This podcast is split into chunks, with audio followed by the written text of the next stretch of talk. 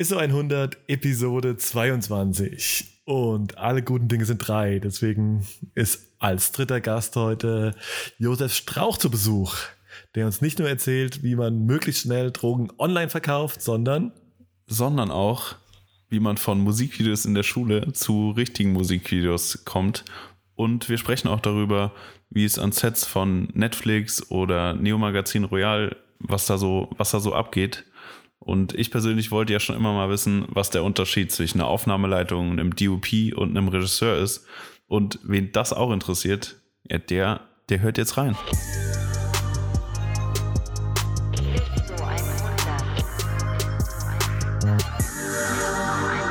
ISO 100 Folge 22. Wir haben das dritte Mal in Folge einen Gast am Start. Der Josef Strauch hat uns besucht. Hi Josef. Moin. Moin, moin. Moin, moin. Wie geht's dir? Ähm, gut. Ich sitze hier bei uns in Ehrenfeld im Atelier und es ist ein bisschen warm, aber ansonsten alles gut. Ich kann mich nicht beklagen. Und euch? Ja, ebenfalls. Äh, mir auch schön, quasi wie die letzten gefühlt 500 Wochen äh, im Homeoffice. Ich war heute, heute draußen, habe äh, vier Stunden äh, ein bisschen Sneaker-Content geshootet und ich kam, weißt du, um 16 Uhr kam ich heim. Ich bin seitdem ist mein Kreislauf wirklich komplett im Keller. Ich weiß nicht, warum. Das, ich weiß nicht warum. Vielleicht zu viel frische Luft. Nee, keine Ahnung. äh, auf jeden Fall, ja. Es hat noch nicht so viel geholfen, was mich wieder hochgebracht hat, aber. aber ja, ist zu drückend, ne? Ja, ja. Was hast du geshootet? Ähm, ich habe äh, Fall Winter 20 für Kangaroos geshootet. Also äh, Produktshots und ja, so ein bisschen sowas. Also relativ, nice. relativ klassischer Sneaker-Content, könnte man sagen. Ähm, ja. ja. Schon geil. Aber. Eintagesproduktion. Äh, ja, ich habe noch ein paar. Also ich muss am Freitag gehe ich nochmal noch mal los. Aber äh, dann, dann ist es im Kasten, glaube ich. Ja. Entspannt. Ja, stark. Ja, Josef, äh, für dich, für die, die dich vielleicht nicht kennen, äh, brauchen wir erstmal eine kurze äh, Vorstellungsrunde. Und um das Ganze ein bisschen für dich ein bisschen realistischer zu gestalten, versetz dich doch mal in die Lage, du holst deine neue Freundin das erste Mal zu Hause ab, dein möglicher Schwiegervater in Spee öffnet dir die Tür und fragt, oh Gott. wer bist du? Und du sagst? Ich bin der Neue. ähm, soll ich direkt loslegen? Hau raus. Ähm, ich würde sagen, ich bin Mediengestalter beziehungsweise Kameramann und Fotograf. Ähm, bin jetzt mittlerweile 26 und irgendwo zwischen angestellt und freiberuflich unterwegs. Ähm, und sesshaft in Köln. Ja, das ist schon mal ganz gut. Er würde dich wahrscheinlich fragen, wie du dir Grob. vorstellst, äh, für die Zukunft äh, deiner, seiner Tochter sorgen zu können. Pfand. ja. Pfandflaschen. Pfandflaschen. Wir haben hier einen großen Getränkedurchsatz bei uns im Atelier, von daher äh, kann man auf jeden Fall von Pfand leben. Das ist sehr gut. ja, weil Wasser auch so viel Pfand gibt, gell? Genau. Ja. Wir trinken hier nur Wasser und Kaffee.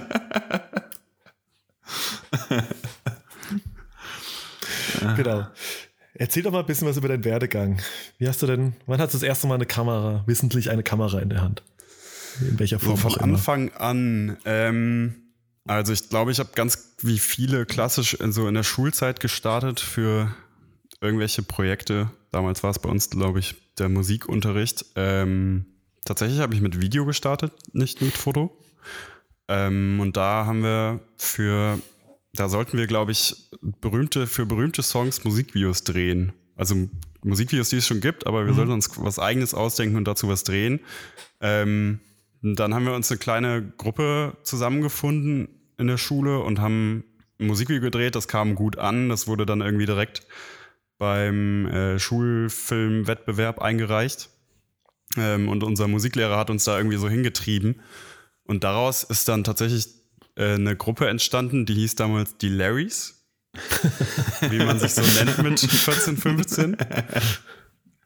Ähm, da haben wir auch echt jahrelang tatsächlich drunter Filme gemacht. Am Anfang halt nur so YouTube-Quatsch und dann irgendwann Veranstaltungsfilme, Kurzfilme, Reisevideos.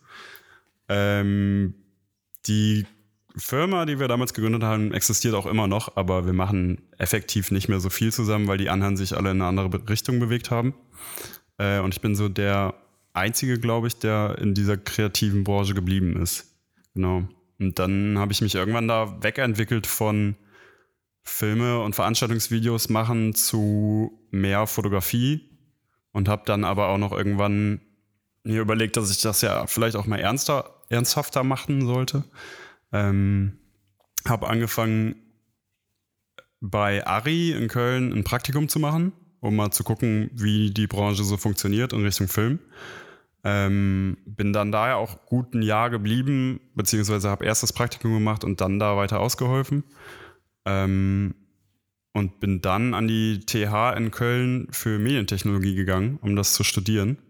Habe aber relativ schnell entdeckt, dass Informatik, Physik, Mathe 40 Stunden die Woche nicht so mein Fall sind. ähm, genau, habe das dann entsprechend wieder abgebrochen und so ein bisschen Studentenleben genossen, bis ich dann überlegt habe, dass ich vielleicht eine Ausbildung mache, um irgendwie auch nebenbei Geld zu verdienen direkt. Und habe dann die BTF in Köln gefunden, das ist die Bild- und Tonfabrik, eine Produktionsfirma in Ehrenfeld. Ähm, und die haben dann mir eine Ausbildung zum Mediengestalter angeboten. Und das habe ich dann auch gemacht, verkürzt. Und dann hat sich alles relativ schnell entwickelt in Richtung ähm, so zweigleisig Fotografie und Film, freiberuflich und angestellt, bis hin zu heute, wo ich das weitermache. Mega nice. Jetzt habe ich zwei ja. Fragen. Auf was für einer geilen Schule warst du, dass ihr im Musikunterricht Musikvideos drehen durftet? Und wieso habe ich sowas noch nie gemacht? Früher. Das war tatsächlich, ähm, ich bin ziemlich froh, dass ich auf der Schule gelandet bin. Das war die integrierte Gesamtschule Bonn-Beul. Das ist eine weiterführende Schule, die, also die nennen sich integriert, weil, oder heute heißt das, glaube ich, inklusiert, weil die darauf pochen, ähm, Behinderte haben wir sie damals genannt, heute heißt es, glaube ich, eingeschränkte, politisch korrekt, Menschen in den Unterricht und in das Schulleben zu integrieren ab Klasse 5. Das heißt, ich war in einer I-Klasse und wir hatten sechs oder sieben inklusierte Schüler, allerlei Behinderungen hatten, also von hörgeschädigt zu körperlicher Behinderung ist quasi alles dabei und man lernt in einem frühen Alter damit umzugehen und diese Menschen nicht anders zu behandeln, warum auch. Ähm, und darüber hinaus hat die Schule halt echt, also war das echt eine gute Schule. So irgendwie, oft hat sich das nach Waldorf angeführt, aber ähm, ich kann mich nicht beschweren. Wir haben viel kreativen Freiraum bekommen und konnten echt viele gute Projekte machen. Unter anderem halt diese Musikvideos und einmal im Jahr den Bonner Schulfilmwettbewerb. Mega nice, klingt voll ja, gut. Finde es ja. auch, nochmal kurz auf dieses, finde es auch gut, dass, äh, also wie du sagst, so eine integrierte Schule, dass es halt dass du halt einen anderen sozialen Umgang nochmal lernst, irgendwie, um mit solchen Leuten, also solchen Leuten umzugehen, äh, als, ja, weil wahrscheinlich, also ich war auf einem normalen Gymnasium so, da gab's das nicht so wirklich. Ähm, Finde ich auf jeden Fall eine coole Sache. Also, glaube ich, trägt zum ja. so Sozialsein noch mal ein bisschen äh, dazu, auf jeden Fall, wenn man das früh, auf früh auflernt. Ja. ja. Also ich ja, war auf jeden Fall ja, also meine, meine Schule, mein Gymnasium war auf jeden Fall äh, in einem Kloster. Ähm, einem wirklich alten Kloster und es sagt auch alles über die, äh, über Lehrinhalte und äh, den generellen Vibe auf dieser Schule aus. Also äh, das komplette Gegenteil. ja, so, so ein bisschen schon. Also da war auch, äh, soweit ich mich erinnern kann, auch im Musikunterricht nicht sehr viel äh, populäre Musik gefragt, glaube ich. Musstest du an Sonntags auch immer äh, brav in die Kirche oder war das freiwillig? Nein, das, nur, nur während dem Konfirmationsunterricht. Okay. Ja, so Schüler haben wir dann wiederum gemobbt, ne? Ja, natürlich. und in Mülltonnen gesteckt und Spinte eingesperrt und so. Ganz ohne geht ja auch nicht. Ja. Und dann lieber die Christen. Ja, zu Recht. Wie bei ja, jeder Diskussion ja. über dieses Thema fällt mir eigentlich aus, wie dumm ich bin und faul einfach, dass ich es immer noch nicht geschafft habe, aus der Kirche auszutreten. Ja, immer noch brav jede, jedes Jahr meine und jeden Monat meine Steuern zahle. Du guter Du. Ja, ne? Ja. ja weiß ich nicht. Immerhin evangelisch, von daher. ja, ich musste jetzt nochmal hier, ähm, äh, du hattest eben beschrieben, äh, dass du, ähm, wie hieß es bei dir, Medientechnik, Medientechnologie studieren wolltest? Und das, also ich habe das ja auch studiert in Wiesbaden und das war, wie du sagst, ist es halt die übelste Mogelpackung, sozusagen, weil du irgendwie, du lernst, also ich habe zum Beispiel sau viele so-called Praktika gehabt, wo ich dann von irgendeiner, ähm, keine Ahnung, Ari, Alexa äh, oder so ähm, den Weißabgleich bestimmt habe auf in verschiedenen Lichtsituationen. So, das war dann Praktikum, was natürlich mhm. irgendwie nicht dazu beiträgt, dass du denkst, uh, ich bin jetzt Medienmensch und kann, kann jetzt eine Kamera bedienen und kann damit auch irgendein Bild erzeugen, was Leute cool finden können, sondern einfach nur, du konntest jetzt bei äh, einer Kamera einen Weißabgleich einstellen und Advanced, du konntest zwei Kameras zusammen synchronisieren. Das war so, ja. yay. Ja, das habe ich auch relativ schnell gemerkt. Also ich habe, das Ding ist, du kannst halt mit dem Studiengang viel anfangen. Also der ist so breit gefächert, dass du am Ende zum Film, aber auch irgendwie in die Spielentwicklung gehen kannst, wenn du willst. Ja. Oder in die Kameraentwicklung. Also es ist so breit gefächert, dass du echt alles machen kannst, theoretisch. Ähm, aber die machen natürlich auch zu Recht am Anfang die ersten zwei, drei Semester halt ein Aussieben. Ne? Also einfach Voll, ja. Theorie ja. reinknallen und wenn du das nicht bestehst, dann bist du weg. Und wir haben, glaube ich, damals, das müssen auf jeden Fall über 150, 180 Leute gewesen sein. Ich glaube, viel mehr. Ähm, die wir im Erstsemester angefangen haben und nach vier, fünf Semestern waren da 30 Leute noch. Ja, also ich habe, glaube ich, auch mit irgendwie 150 angefangen und in meinem Jahrgang, also jetzt ohne irgendwie zu wiederholen und bla, haben äh, irgendwie acht Leute mit mir den Abschluss gemacht, weil davon ja, auch okay, irgendwie wow. fünf von sieben Semestern, also es war halt nur Technik und du hast halt, wie du sagst, Informatik gelernt, irgendwie Physik eins bis drei Elektrotechnik, äh, Signalübertragung und sowas, das ist halt so krasse ja. Theorie, die brauchst du halt nie wieder, beziehungsweise nur, wenn du halt jetzt dann äh, in die in Ingenieurstechnik genau, gehen willst. Genau, in die ne? Ingenieurstechnik gehen willst und halt wirklich Kameras entwickeln willst. So. Aber ja. für, sage ich mal, das, wofür wir uns entschieden haben, dafür brauchst du es auf jeden Fall nicht am Ende. Ja, auf keinen Fall. Ja. Ja, krass. Nee. Krasser Nerdshit. Ja, und vor allem hatte ich den direkten Vergleich zu Ari, ne? Also ich habe vorher halt da irgendwie im Praktikum im Lager gemacht und durfte so drei, viermal an Sets schnuppern, so ob es ein oder mehrere Tage waren, aber habe halt auch da Praktikantenarbeit gemacht. Trotzdem war das ein direkter Vergleich zum theoretischen Studium und ich habe halt sehr schnell gemerkt, dass ich eher das Praktische machen will mit ein bisschen Theorie als nur die Theorie für hm. die nächsten drei, vier Jahre. Ja. Da ja. wollte ich gerade einhaken. Ähm, zu deinem Praktikum bei Ari. Hast du, also was, wie kann man sich das vorstellen? Also hast du dann, weil du sagst, ihr wart am Set, ähm, macht Ari auch selbst Produktion oder, also wie, ich frage jetzt mal ganz laienhaft, äh, weil ich gedacht hätte, wenn man bei einem Hersteller, sagen wir mal, arbeitet, dann hat man ja. hauptsächlich, äh, ja, trifft man hauptsächlich ja, auf Ingenieure und sowas für alle, die nicht wissen, was Ari ist, das ist eine Firma aus Bayern, die äh, früher die ersten Filmkameras entwickelt haben und relativ zeitgleich mit Red die erste digitale Filmkamera 2010, glaube ich, rausgebracht haben, die Alexa. Ähm, außerdem ist es halt einer der größten Hersteller für, für Dauerlicht für Filmproduktionen weltweit. Das heißt, die haben halt weltweit ein relativ großes Standing und es ist ein guter Einstieg überhaupt in die Filmbranche zu kommen, erstmal bei einem Rental, also bei einem Verleih für Filmgeräte äh, ein Praktikum zu machen oder zu arbeiten, weil man halt da die ganzen Teams lernen kennenlernt. Also einfach Kameraleute, Lichtmenschen, die die Technik da ausleihen, kommen da rein und raus jeden Tag und man lernt die kennen und sieht, womit die wie arbeiten ähm, und bekommt vielleicht darüber auch ein paar Kontakte. Genau, und im, im Prinzip ist es halt ein Verleih. Ne? Das heißt, erstmal ist da jetzt nicht so spannende, äh, spannender Alltag. Das heißt, man sortiert die ganze Technik ein und aus, checkt die, lernt damit umzugehen, weiß, wie man eine Lampe an und ausmacht und wie man eine Kamera an und ausmacht und Speicherkarten formatiert. ähm, aber es ist halt eine gute, eine gute Grundlage, um überhaupt das mal zu lernen, weil sonst kommst du ja einfach da nicht dran. Die Technik ist sackteuer und Ja. du hast da keinen Zugang als Student oder Schüler zu.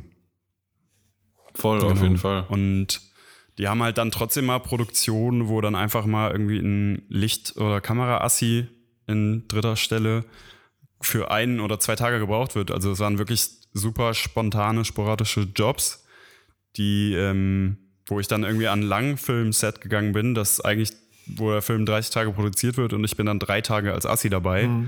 Habe auch eigentlich keine Chance, die Leute kennenzulernen, aber ich habe dann halt schon mal ein Set gesehen und weiß, wie das ungefähr funktioniert und was es da für Hierarchien gibt. Ja, ich glaube, allein das zu lernen ist schon, also ich meine, sonst kannst du ja nicht da reinschnuppern, weil dich wird ja keiner direkt als äh, Regisseur irgendwo hinsetzen, ähm, dass Ja. du mal verstanden hast, was für Rollen es über, also an einem Set überhaupt gibt und ähm, ja, warum es auch, warum im Abspann von einem Film irgendwie zwischen 50 und 400 Namen stehen, so, weil, Ja, das ist absurd, wie viele Menschen es braucht, um einen guten Film oder eine gute Serie zu machen. ja, Auf jeden Fall. Krass. Genau. Zumal eine wichtige Frage zwischendurch. Wer dir äh, auf Instagram folgt, also wer es nicht tut, sollte es auf jeden Fall tun. Äh, und wer dir folgt, wird auf jeden Fall äh, mindestens mal in deiner Story mit relativ vielen Stühlen konfrontiert. was ist die, was ist die Stuhl, Stuhl-Story? Ist es ein reiner Fetisch oder? Chairgate. Nee, schön wär's. ähm, das ist tatsächlich super langweilig entstanden. Ich habe irgendwann mal letztes Jahr meine ähm, Mittelformat ausprobiert, eine analoge Mittelformatkamera und äh, hatte irgendwie noch einen Film zu verschießen, einen alten Dia-Film, den ich irgendwie einfach seit einem halben Jahr in dieser Kamera hatte und ich habe die Kamera nicht benutzt. Und dann bin ich durch Ehrenfeld gelaufen in Köln und habe random Sachen fotografiert. Und ein Bild davon war einfach ein mehr oder weniger kaputter Stuhl am Straßenrand. Ähm, aber ich hatte anscheinend Glück beim Framing und habe am Ende das Bild auf Instagram gepostet. Und irgendwie haben die Leute einfach angefangen, Stuhlwitze zu machen. Also ob es auf Englisch oder Deutsch ist, einfach Wortspiele mit Stuhl und Stühlen. Ähm, und am nächsten Tag haben mich alle auf irgendwelchen Stühlen verlinkt, weil man ja äh, vor allem in Berlin anscheinend, da sind die meisten, ähm, kaputte Stühle am Straßenrand sieht. Und das ist jetzt halt über ein halbes Jahr hinaus, hat sich das zu einem Selbstläufer entwickelt. Und äh, ich habe das ein oder andere Stuhlfoto auch schon gepostet. Nicht nur in der Story, auch im Feed. Ja. Genau. Ja, geil. Mal Also, sehen, was daraus entsteht. was vielleicht, ja, das, ich, ich finde, das schreit irgendwann nach einem Buch. Ja, ja, ja. Vielleicht ein Scene, ja. Ja, vielleicht auch eher ein Sinn, okay. Aber dafür muss ich erstmal sammeln. Ja, hast ja jetzt einen Auftrag, also ich meine, Ja. Ja. Oder es werden einfach wird so ein äh, Scene mit, mit Stories von Menschen Ja. und dem sozialen Projekt dahinter. eine ne Ja. Charity-Scene. Oh. Sorry. Wahrscheinlich Aus du- Notband. Okay. Hat, hat, hat bei mir ein bisschen gedauert gerade, aber ja, ist okay. Ja.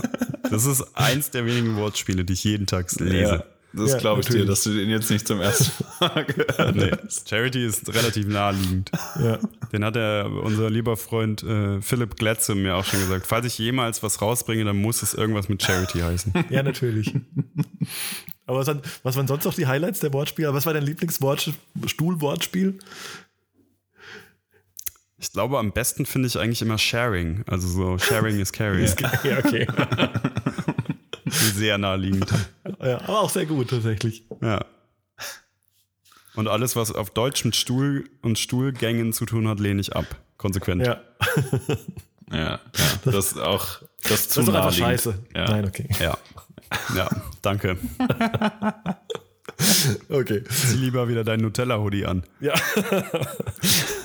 ja keine Spoilers, äh, aber stimmt, wir haben, wir haben hart produziert, wobei ich denke, wahrscheinlich jetzt äh, zu den Das ist schon ein Zeitpunkt. Spoiler. Nee, ich glaube, zu dem Zeitpunkt, äh, wo Leute genau das jetzt hören, was ich sage, äh, ist wahrscheinlich das, das Bild oder die Bildnisse äh, meiner Niederlage wahrscheinlich schon äh, durch die sozialen Netzwerke gerauscht. Ja. Ja, die Das war ja allen bewusst auch schon. Ja, sag, sag, bloß, jetzt, sag bloß, du bist auch ein Pro-Butter-Typ. Natürlich. ja. Mehr Butter, mehr Geschmack. Ja, Mann. Nein, nein, nein. 100 Das ist so Prozent. falsch.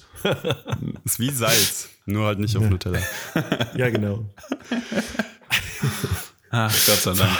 Danke. Jetzt aber weiter, weiter zu ernsteren Themen. Ähm, genau, du hast, ja, äh, du hast ja schon die BTF äh, äh, angestoßen oder angesprochen. Ähm, genau, äh, ist ja auch den, die das nicht wissen, unter anderem ja äh, quasi die Produktionseinheit, äh, sag ich mal, hinter unter anderem den ganzen Magazinen, also Neo-Magazin und ganz vielen Jan Böhmermann-Produktionen.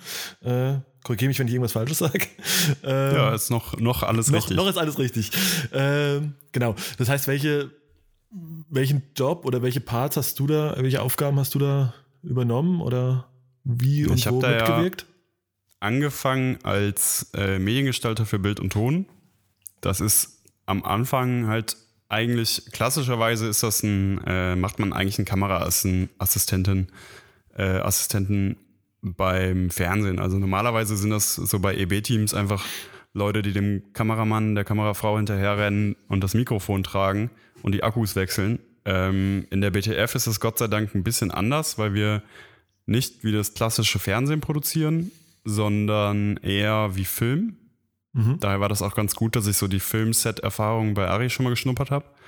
Wo ist, denn also Ähm, die, das wo ist das so der Unterschied? Ich kurz zwischen. Ja, beim Fernsehen haben wir echt so klassisches EB-Team ist ein Kameramann bzw. Frau mit einem Assistenten und einem Redakteur. Also ein Dreier-Team, was rausfährt und EB-Beiträge, Reportagen und Co. dreht. Da will ich auch gar nicht schlecht drüber reden. Das ist ein Beruf und äh, kann sich jeder aussuchen, ob er das macht. Für mich ist es nichts. Und beim Film hast du halt eher, da arbeitest du, wie gesagt, ihr habt eben gesagt, im, Absta im Abspann stehen viele Menschen. Ähm, beim Film hast du halt einen Kameramenschen plus mindestens zwei bis drei Assistenten, einen Toningenieur plus Assistenten. Also da hast du wirklich in jedem Department mindestens drei, vier Leute, die da rumwuseln. Und das hast du halt beim Fernsehen selten. Auch, also da, wenn es dann wenn du es hast, dann hast du es bei Studioproduktionen, aber selbst da hast du eigentlich nicht so viele, wie wir das immer hatten. Weil wir auch die Studioproduktionen, die wir gemacht haben, wie das Neo-Magazin, Neo-Magazin Royal, Schulz und Böhmermann und Co., äh, produzieren wir auf Ari Filmkameras und nicht auf äh, klassischen Fernsehkameras. Das Mhm. hebt sich dann halt einfach total vom Look ab. Ne? Also du hast eine ganz andere Optik, also allein durch die Tiefen und Schärfe und äh, die Möglichkeiten in der Postproduktion einfach im Grading Farben zu bestimmen, ist einfach komplett anders als mit klassischen EB-Fernsehkameras. Ähm, und dadurch kann man sich halt auch so ein Standing, wie die BTF das heutzutage hat, auch aufbauen. Mhm. Ja, krass, muss ich schon sagen. Also wenn ich jetzt auch gerade so denke, also gerade mir schwebt als erstes tatsächlich so dieses Schulz und Böhmermann-Set vor. Das ist schon auch, finde ich so für eine, also finde ich fast den geilsten Look für so eine Fernsehshow, die ich Ja. mir jetzt gerade so spontan Ja, äh, da bin ich auch einfällt. großer Fan von. Also da sieht man halt einfach, dass da erfahrene Kameraleute und Oberbeleuchter, äh, Beleuchterinnen dran gearbeitet haben, die das halt bis aufs Detail einleuchten und planen und auch im Grading mit dran sitzen und das halt finalisieren. Und das nicht einfach wie beim Fernsehen irgendwie, ah, ist alles im Pegel, ja, okay, nehmen wir. ähm, genau, das macht halt dann auch wieder Spaß. Und da habe ich am Anfang in der Bild- und Tonfabrik tatsächlich nur Kameraassistenz eigentlich gemacht. Also, das ist dann in erster Position quasi äh, Fokuspuller, nennt man das auf Englisch. Mhm. Das heißt, man äh, läuft am Set mit und zieht die Schärfe. Der Kameramann macht das Bild und der erste Assi macht die Schärfe. Der zweite Assi kümmert sich um das ganze Material, um Akkus und Co.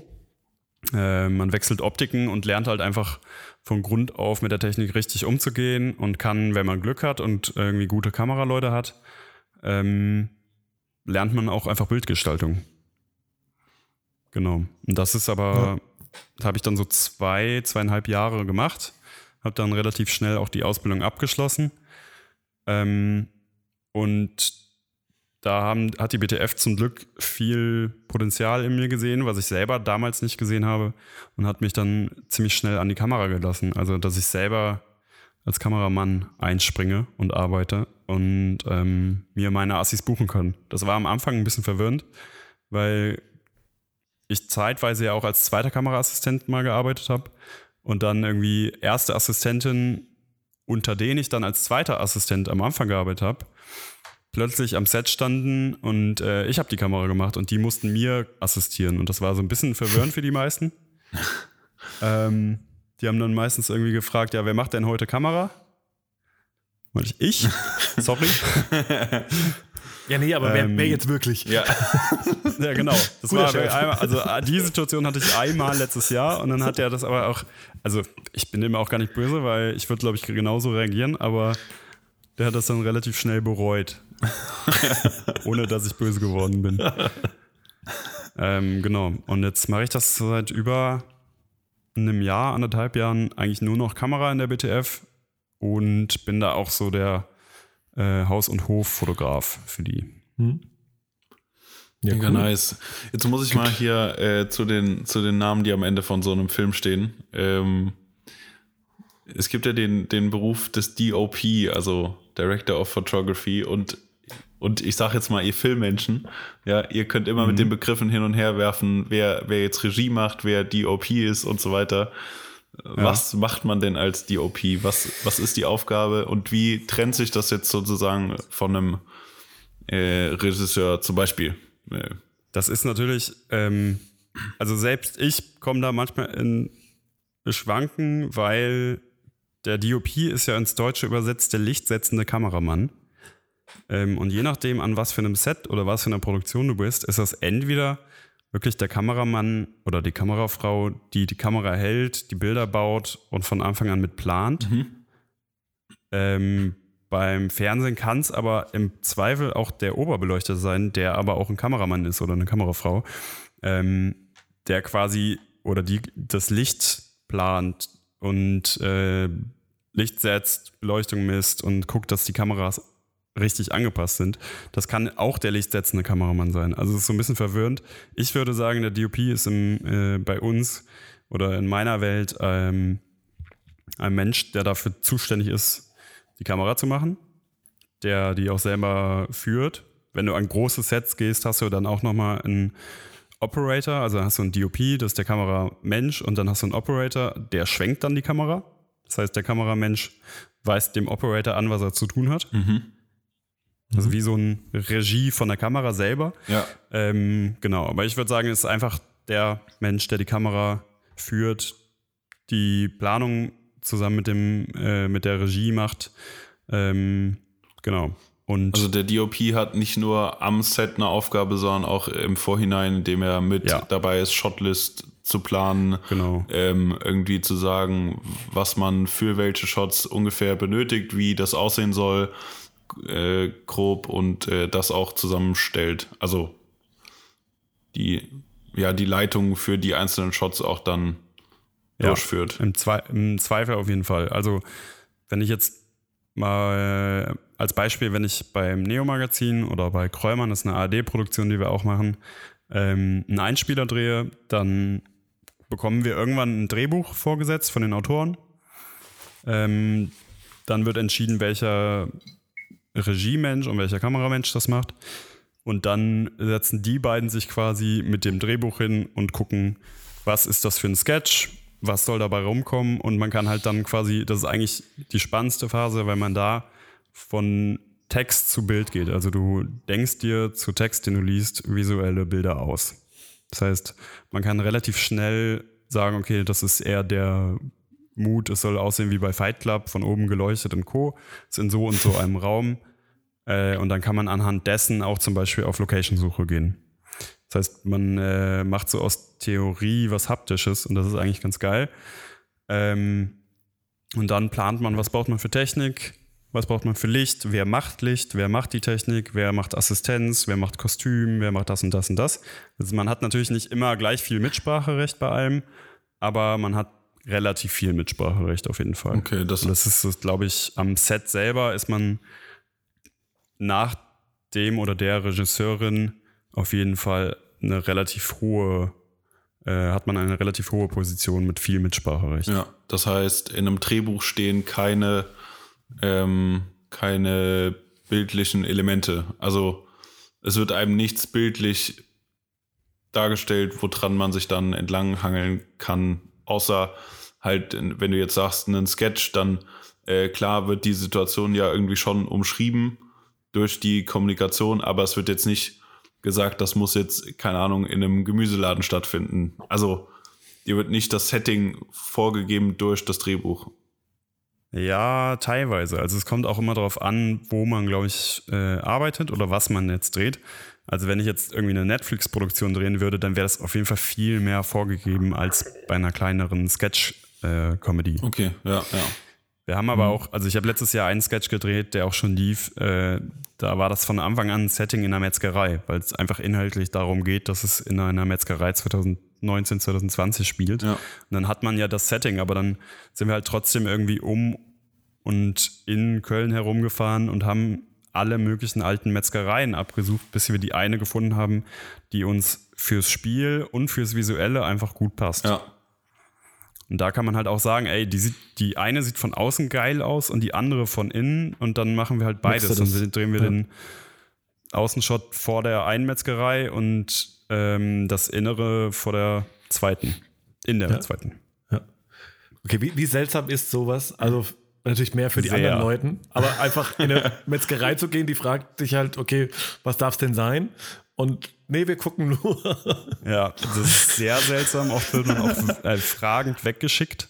Ja. Äh, viele Traum, trauen einem ja auch nicht, weil die halt denken Medien und äh, 2020 sind die Medien nicht mehr so beliebt, wie ja, sie es mal ja. waren.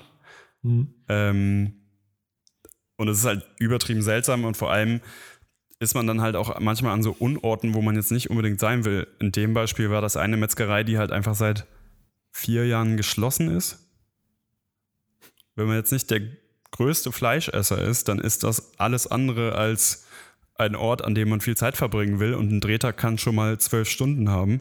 Mhm. Ähm, dementsprechend ist es einfach nicht appetitlich oder ja. Genau, und dann muss man natürlich trotzdem immer die Ruhe bewahren und irgendwie gucken, dass man jetzt auch beim Motivgeber kein schlechtes Bild hinterlässt, auch wenn man den Ort jetzt an sich nicht mag. Und das, also Metzgerei ja, ist natürlich ein extremes Beispiel, aber es gibt natürlich trotzdem auch Orte, an denen man sich jetzt nicht so aufgehoben fühlt und wo man dann halt da einfach durch muss und das wegdreht. Ja, aber bis, ja. also ist dann, sagen wir mal, äh, wer schafft dann, sagen wir mal, die Ruhe am Set? Also, dass zum Beispiel auch die Schauspieler sich wohlfühlen, wenn du jetzt sagst, wenn selbst du als Location Scout in dem Fall äh, das jetzt nicht so geil findest da? Also, oder ist das Man dann so ein Teamgedanke, okay, wir machen das jetzt und. Nee, du brauchst auf jeden Fall immer eine Person am Set, die für Ruhe sorgt, die sich darum kümmert, dass alle in der Zeit arbeiten, die vorgegeben ist, weil es ist halt bis auf die Minute alles vorher disponiert. Das heißt, äh, man hat eine Übersicht, wann ist Arbeitsbeginn, wann ist Arbeitsende. Mhm und so weiter. Und da ist es bei uns so, dass wir quasi einfach einen Aufnahmeleiter, eine Aufnahmeleiterin am Set haben, die das umsetzt, was sich vorher in der Dispo ähm, ausgedacht wurde. Das heißt, die Person sorgt nicht nur für Ruhe vorm Dreh, sondern kümmert sich auch darum, dass alles läuft. Die hat meistens dann ein oder zwei Assistentinnen, die das mit ihr zusammen umsetzen. Und bei Schauspielern hast du dann halt meistens mindestens eine Ansprechperson, die sich nur um diese Schauspieler kümmert. Ja. Natürlich macht die auch andere Aufgaben, aber zum Beispiel, bei, ähm, wenn man mit Kindern dreht, dann brauchen die Kinder durchgehend eine Person, die nur für die abgestellt ist, die sich um die kümmert. Ja. Hm. Wie, ein, wie ein Elternteil, das am Set ist. Was meistens auch der Fall ist, aber die brauchen halt trotzdem eine Aufsichtsperson, die sich um die kümmert. Ja, krass. Genau. Wenn ich jetzt so, äh, nur so jetzt bei mir überlege, äh, was mir so einfällt ähm, bei, bei deinen Projekten oder zumindest auch den, den namentlich großen zumindest mal, äh, fallen mir zum Beispiel äh, Böhmermann Musikvideos ein und äh, äh, auch natürlich äh, How to Sell Drugs Online. Äh, Tatort hast du, glaube ich, auch schon mal erzählt. Fast. Fast, genau. äh, aber was würdest du sagen, was, ist, was war so dein, dein, äh, dein größtes Projekt? Oder gibt es auch sowas, wo du sagst, okay, das war jetzt so, jetzt mal Stand heute so mein, mein Masterpiece, so mein, das war also so richtig. Ich glaube, dass die größte Produktion, an der ich bisher mitgewirkt habe, war wahrscheinlich oder ist wahrscheinlich How to Sell Drugs Online Fast. Einfach weil die über Netflix weltweit in keine Ahnung wie viele Länder gestreamt, übersetzt und gezeigt wird. Ähm, wobei das jetzt nicht, das ist auch eine Herzensproduktion, aber es ist nicht die Herzensproduktion, weil ich da auch einfach gar nicht so viel mitgewirkt habe, wie ich das manchmal hätte tun wollen. Mhm. Ähm, ich glaube, eins meiner größten und wichtigsten Projekte bisher war circa vor einem Jahr, ein bisschen mehr, äh, ein Musikvideo für Bilderbuch, mhm. was ich zusammen mit einem jungen Regisseur äh, aus Köln, Konstantin Timm, heißt der Gute, äh, umgesetzt habe, wo auch viel Zeit in die Planung und in den Dreh, Postproduktion und Pipapo gegangen ist. Und das war auf jeden Fall die größte Produktion, die wir mit und in der WTF gemacht haben. Äh, und direkt danach würde ich fast sagen, die, die wir letzte Woche gedreht haben. Ja, das, was, das, kannst ja. du da schon was sagen oder ist es noch top secret? Ja, da kann ich was zu erzählen. Wobei, wann wird das hier ausgestrahlt? Äh, warte, lass mich kurz überlegen. Ich glaube so äh, Anfang Mitte Juli dürfte es sein jetzt. Ja, ist eigentlich eine gute Zeit, um zu teasen. ähm, wir haben für eine Kieler Indie-Band, die Leoniden, ein Musikvideo gedreht. Den Titel und alles weitere kann ich jetzt nicht erzählen, aber es war unsere bisher größte Produktion, die wir quasi selbstständig gemacht haben. Zumindest was Film und Video angeht. Ähm, und wir waren eine, auch ein relativ großes Set in, und haben in Düsseldorf in einem Studio gedreht. Und das war ziemlich geil. Es war tatsächlich, äh, smoother hätte ein Drehtag nicht laufen können. Mit ja, irgendwie Multi, also wir hatten vier verschiedene Bewegtbildkameras und fünf verschiedene Fotoapparate dabei und haben irgendwie konstant zwischen Kameras, Film und Foto gewechselt.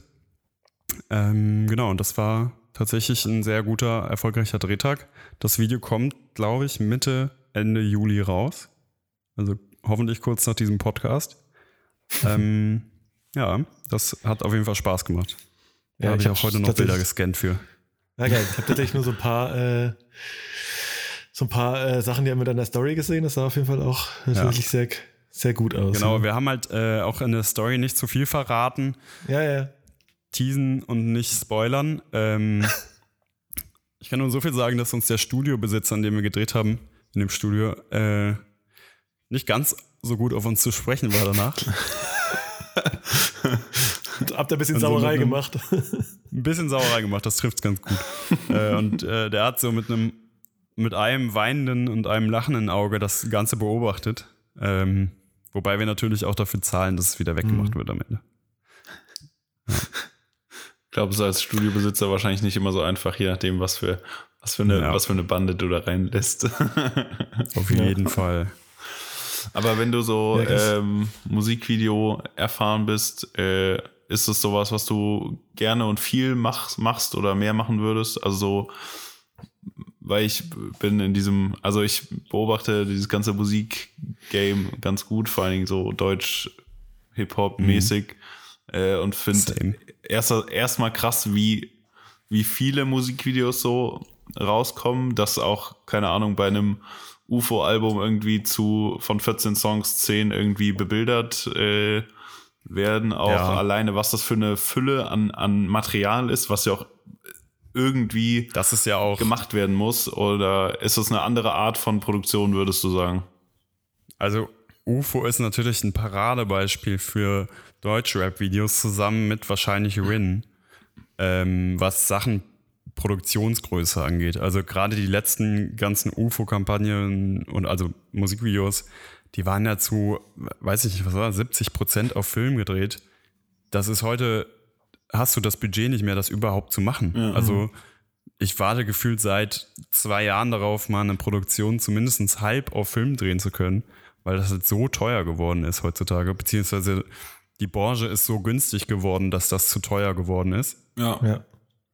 Ähm, und das ist natürlich selten der Fall, dass es wie bei UFO oder bei Rin äh, umgesetzt werden kann. Ne?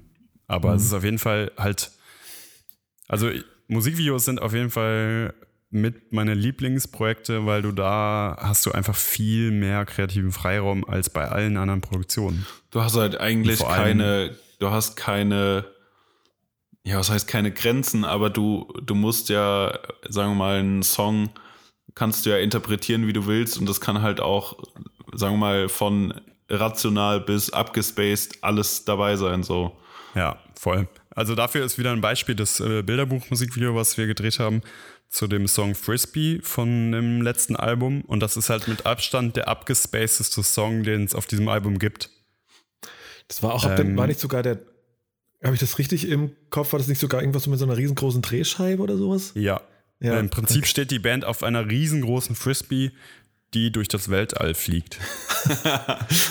ja, okay. Ähm, und das ist halt ein Beispiel davon, was du halt machen kannst. Ne? Also mhm. es ist einfach so, du kannst dich so ausleben. Natürlich hat man oft Konzepte, die dann dir vorgesetzt werden, mit denen du dann arbeiten musst, die dann mehr oder weniger fix sind.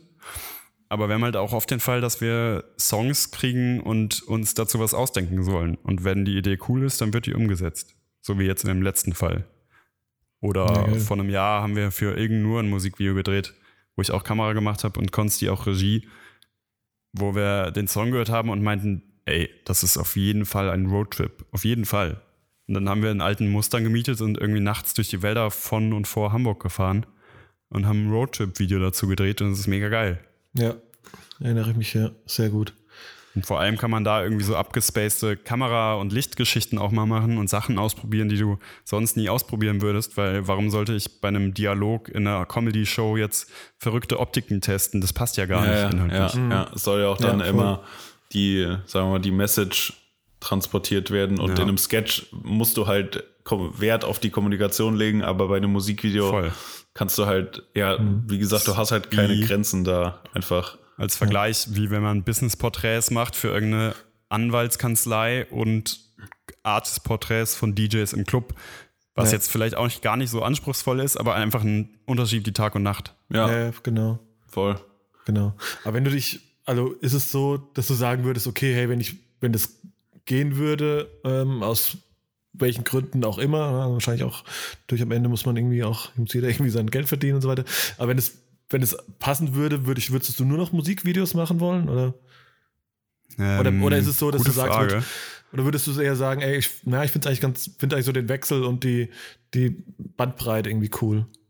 Also ich finde im Moment ist es genau das, dass ich mich da ganz wohl fühle und einfach mich so nicht auf eins festlege, sondern überall mal die Fühle ausfahren kann und mich ausprobieren kann. Ähm, aber ich glaube schon, dass man sich irgendwann mal konzentrieren muss auf, was will ich denn eigentlich machen. Und das fühlt sich auf jeden Fall gut an in Richtung Musikvideos, ein bisschen fiktionale Produktion und vor allem, was wir, wo wir jetzt noch nicht so viel drüber geredet haben, ist halt auch die Fotoschiene. Also ich bin halt mhm. halt auch immer noch, mache auch immer noch relativ viele Fotoproduktionen. Ähm, und ich glaube, eine Mischung aus Musikvideo, ein bisschen fiktionale Kamera und wahrscheinlich Porträt-Fashion-Fotografie wäre dann so das Optimum, was existiert für mich. Ja, ja gut, du sagst nämlich, genau der nächste Punkt auf äh, unserem schlauen Spickzettel ist natürlich, äh, wäre auch Foto versus Video, aber das ist Na ja klar, eigentlich schon hm. Also, aber wie ist, wie ist, es? Siehst du nur Parallelen oder nur Unterschiede? Oder wie wird wie, wird, wie grenzt du es oder profitiert, würdest du sagen, so das eine kreative Feld profitiert von dem anderen? Foto so versus Video meinst du? Ja, genau.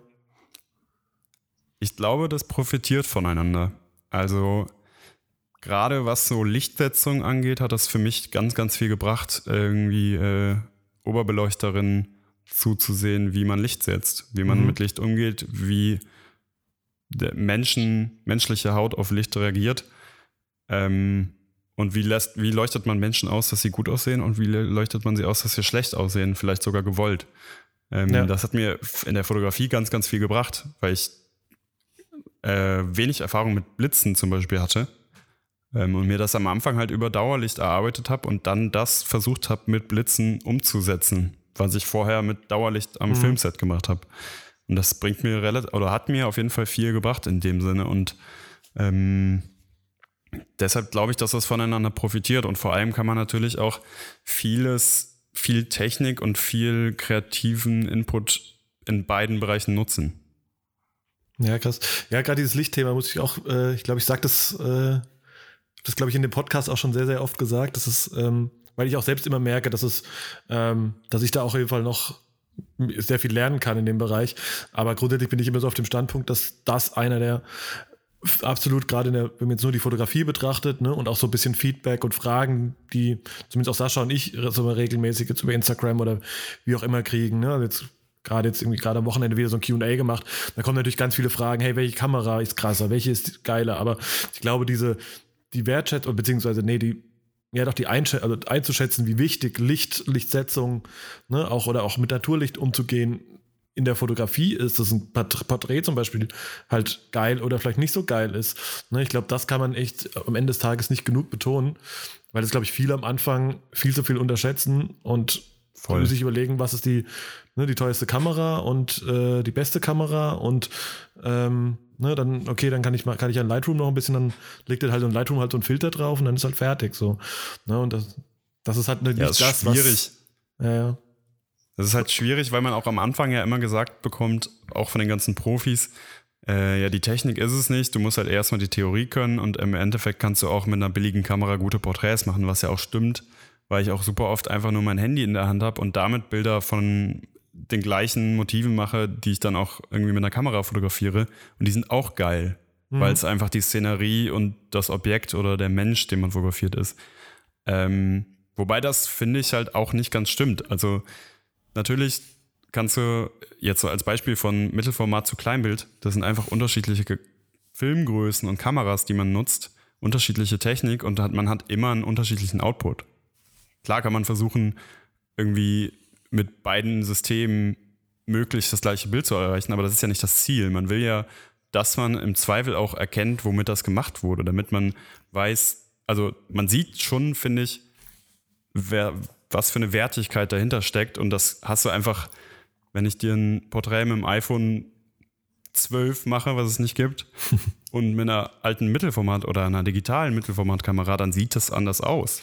Aber würdest ja, du jetzt sagen, dass du, also ich würde jetzt mal behaupten, dass man als Anfänger jetzt auch nicht erkennt, ob ich das jetzt mit einer äh, Sony A7 III und äh, Vintage-Filter oder mit einer Mittelformatkamera geschossen habe. Also auf keinen Fall. Ich, also, ich glaube nicht, dass du den Unterschied, glaube ich, erkennst. Und da und auf keinen Fall, nee. Ich habe auch bis heute viele Bilder. Jeder fängt irgendwie an, indem er Sachen in Photoshop und Lightroom nachbaut. Und ich so, wer, wie, wie ist das Sprichwort? wer im Glashaus, Glashaus sitzt, soll nicht mit Steinen werfen. Ähm, ich habe auch Bilder in irgendwie alte Filmframes gefotoshoppt und so getan, als wäre es Film, weil ich dachte, boah, sieht das geil aus. und heute mache ich es halt wirklich und hab, ja. würde mich selber auslachen dafür. Aber trotzdem haben viele den Unterschied nicht gesehen. Wie ja. auch. Wenn du das nicht jeden Tag siehst und nicht bis ins Detail guckst, was es ist, ja. dann siehst du den Unterschied nicht. Ist halt irgendwie peinlich, wenn man dann ein Schwarz-Weiß-Bild in einen Farbframe shoppt oder so. Das ist dann blöd, ja. ja. Habe ich auch schon gesehen, aber ist halt so. Also viele erkennen den Unterschied nicht und das ist auch okay. Warum auch? Ähm, aber wenn es so nerdy wird, dass du unterscheiden kannst oder ungefähr weißt, was es für eine Kamera war oder im Analogen, was es für ein Film war, der den, den derjenige benutzt hat, ja. dann ist es halt, dann freut man sich so ein bisschen, wenn man das heraussehen kann und weiß, mhm. wovon man spricht. Ja, ja, das auf jeden Fall. Ja, aber ich würde auch mich, äh, was Lichtsetzung angeht, noch eher, also mittlerweile bin ich auch viel, sagen wir mal, lichtverliebter als vorher oder bin da viel pingliger, was Licht angeht, weil irgendwie keiner so vor ein paar Jahren war einfach, ja, wir stellen dich jetzt mal hier hin. Das sieht jetzt ja. nicht so schlecht aus das passt schon. So, und jetzt voll, ist es halt, voll. okay, hier steht das Licht nur so, nur so halb geil und können wir da noch irgendwie einen Reflektor hinstellen und äh, aber trotzdem, ich glaube, als ich das erste Mal in einem Studio stand und äh, versucht habe, irgendwie Licht einzustellen, so für einfache Porträts vor weißer Wand, da kam ich schon ganz, ganz schwer ins Schwitzen. Mega. Weil ich erstmal so verstehen musste, so fuck, wie sieht es eigentlich? Ja, irgendwie so Lampen hingestellt und dann war so, mh, Ja. das sieht irgendwie nicht so aus, wie ich das wollte. Ja, ich glaube, am Anfang genau, ist es so, witzigerweise.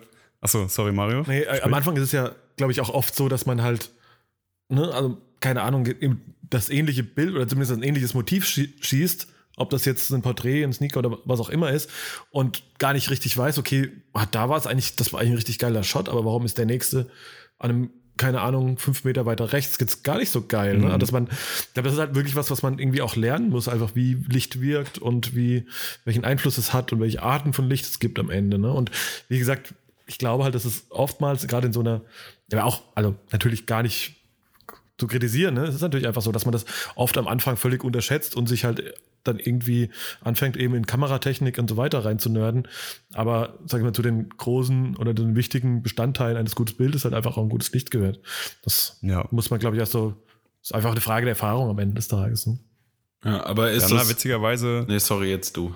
ähm, letzte Woche, glaube ich, in der BTF habe ich mit einem Kollegen zusammen für unsere Auszubildende einen Lichtworkshop gemacht, so haben wir es genannt, ähm, wo wir ihr gesagt haben, weil sie hatte danach gefragt, sie hat uns gebeten, ihr einmal irgendwie zu erklären, wie welche Lampen funktionieren und wie man denn Licht setzt, damit es gut aussieht. Und dann haben wir gesagt, pass auf, such dir einfach mal ein paar Filmframes raus. Es gibt so ein paar Webseiten, wo du einfach von den bekanntesten Filmen so Stills hast, von verschiedenen Szenarios, Lichtszenarios. Ähm, dann haben wir gesagt, such dir ein paar Stills raus von Filmen oder wenn du Bilder auf Instagram findest, die du cool findest, such dir die raus. Wir setzen uns einen Tag zusammen hin und versuchen das einfach eins zu eins nachzubauen. Und dann gucken wir, wie kann man das erreichen. Und da haben wir alle möglichen Lampenarten von einer Glühbirne zu einer Neonröhre, zu einem LED-Panel, zu großen Scheinwerfern ähm, da gehabt, hatten verschiedene Kameras da und haben halt gesagt, komm, wir nehmen jetzt das, das und das Bild und das bauen wir jetzt nach. Mal gucken, ob es funktioniert. Wenn nicht, schade drum. Wenn doch, geil. Aber du weißt ja, also in den meisten Fällen weißt du ja nicht, wie sie es gebaut haben. Außer es gibt irgendwie Making-of-Bilder von den Leuten, die am Set waren. Aber Ja. wenn du irgendwie versuchst, das nah, so nah wie geht nachzubauen, ist es schon eine ganz gute Übung. Mega geil. Kann man den Workshop buchen Ja. bei dir? Genau das wollte ich auch gerade sagen. Kostet ein Portra 400, eine Pizza und ein Sixpack Bier. Okay, da bin ich down. Okay. Oder Kaffee. Auch okay. Aber was du Ja, gerade sagst, ist geil. halt, ich habe auch letztens irgendwann von, äh, was war das hier, der letzte Tarantino, ähm, wie hieß er nochmal? Äh, Once Upon a Time in Genau, Hollywood. genau. Ähm, irgendwie war auch dann so Lichtsetzung nachts so ein, äh, so ein Highway, äh, so eine Highway-Kurve und die war Ja. irgendwie nicht Ich kenne das. Kennst du das? Mit die die Ja. war irgendwie nicht, nicht gut ausgeleuchtet. Auf jeden Fall haben die dann so, weiß nicht, acht, neun Kräne äh, aufgebaut und dann, äh, was auch immer, Flutlichter äh, von oben auf diesen Highway draufgeballert. Alter, das war so, So riesen Space Lights. Ja. das sah so krass aus, wo ich dachte, Alter. Das sind halt echt vor allem im Film nochmal einfach andere Dimensionen, weil du viel mehr Licht brauchst, Ja. um Ja. am Ende das irgendwie auf der Kamera zu haben, weil eine, also im Zweifel kannst du halt die ISO nicht so hochdrehen wie bei einer Fotokamera. Ja. Einfach weil das Rauschverhalten ein anderes ist. Ja, aber ich habe mich dann Ähm, gefragt, wer da sitzt und sagt, nee, das ist mir jetzt ein bisschen zu wenig. Kann mal jemand kurz äh, die Caritas anrufen, dass sie noch ein paar Kräne vorbeischicken? Ja, tatsächlich hast du da auch, das ist halt geil, weil manche, also bei manchen Produktionen ist es dann so, dass du halt auf dem Kran oben drauf jeweils einen Beleuchter sitzen hast, der die Lampe schwenken muss.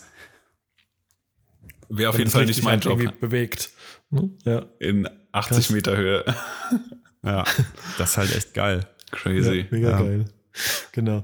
Äh, du hast ja eben auch schon gesagt, dass du ja so, ne, das also ein Grund oder warum du Musikvideos so richtig äh, so eins deiner Lieblingsprojekte sind, ähm, ist natürlich so das kreative, ja, die kreative Freiheit, das Ausleben können.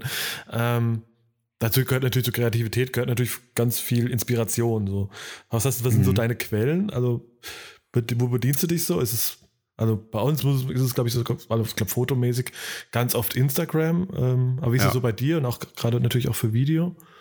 Ich glaube also, sowohl für Foto als auch für Video ist es auch Instagram, weil man natürlich auch viele Stills, also Fotos, als Inspiration für Film nutzen kann.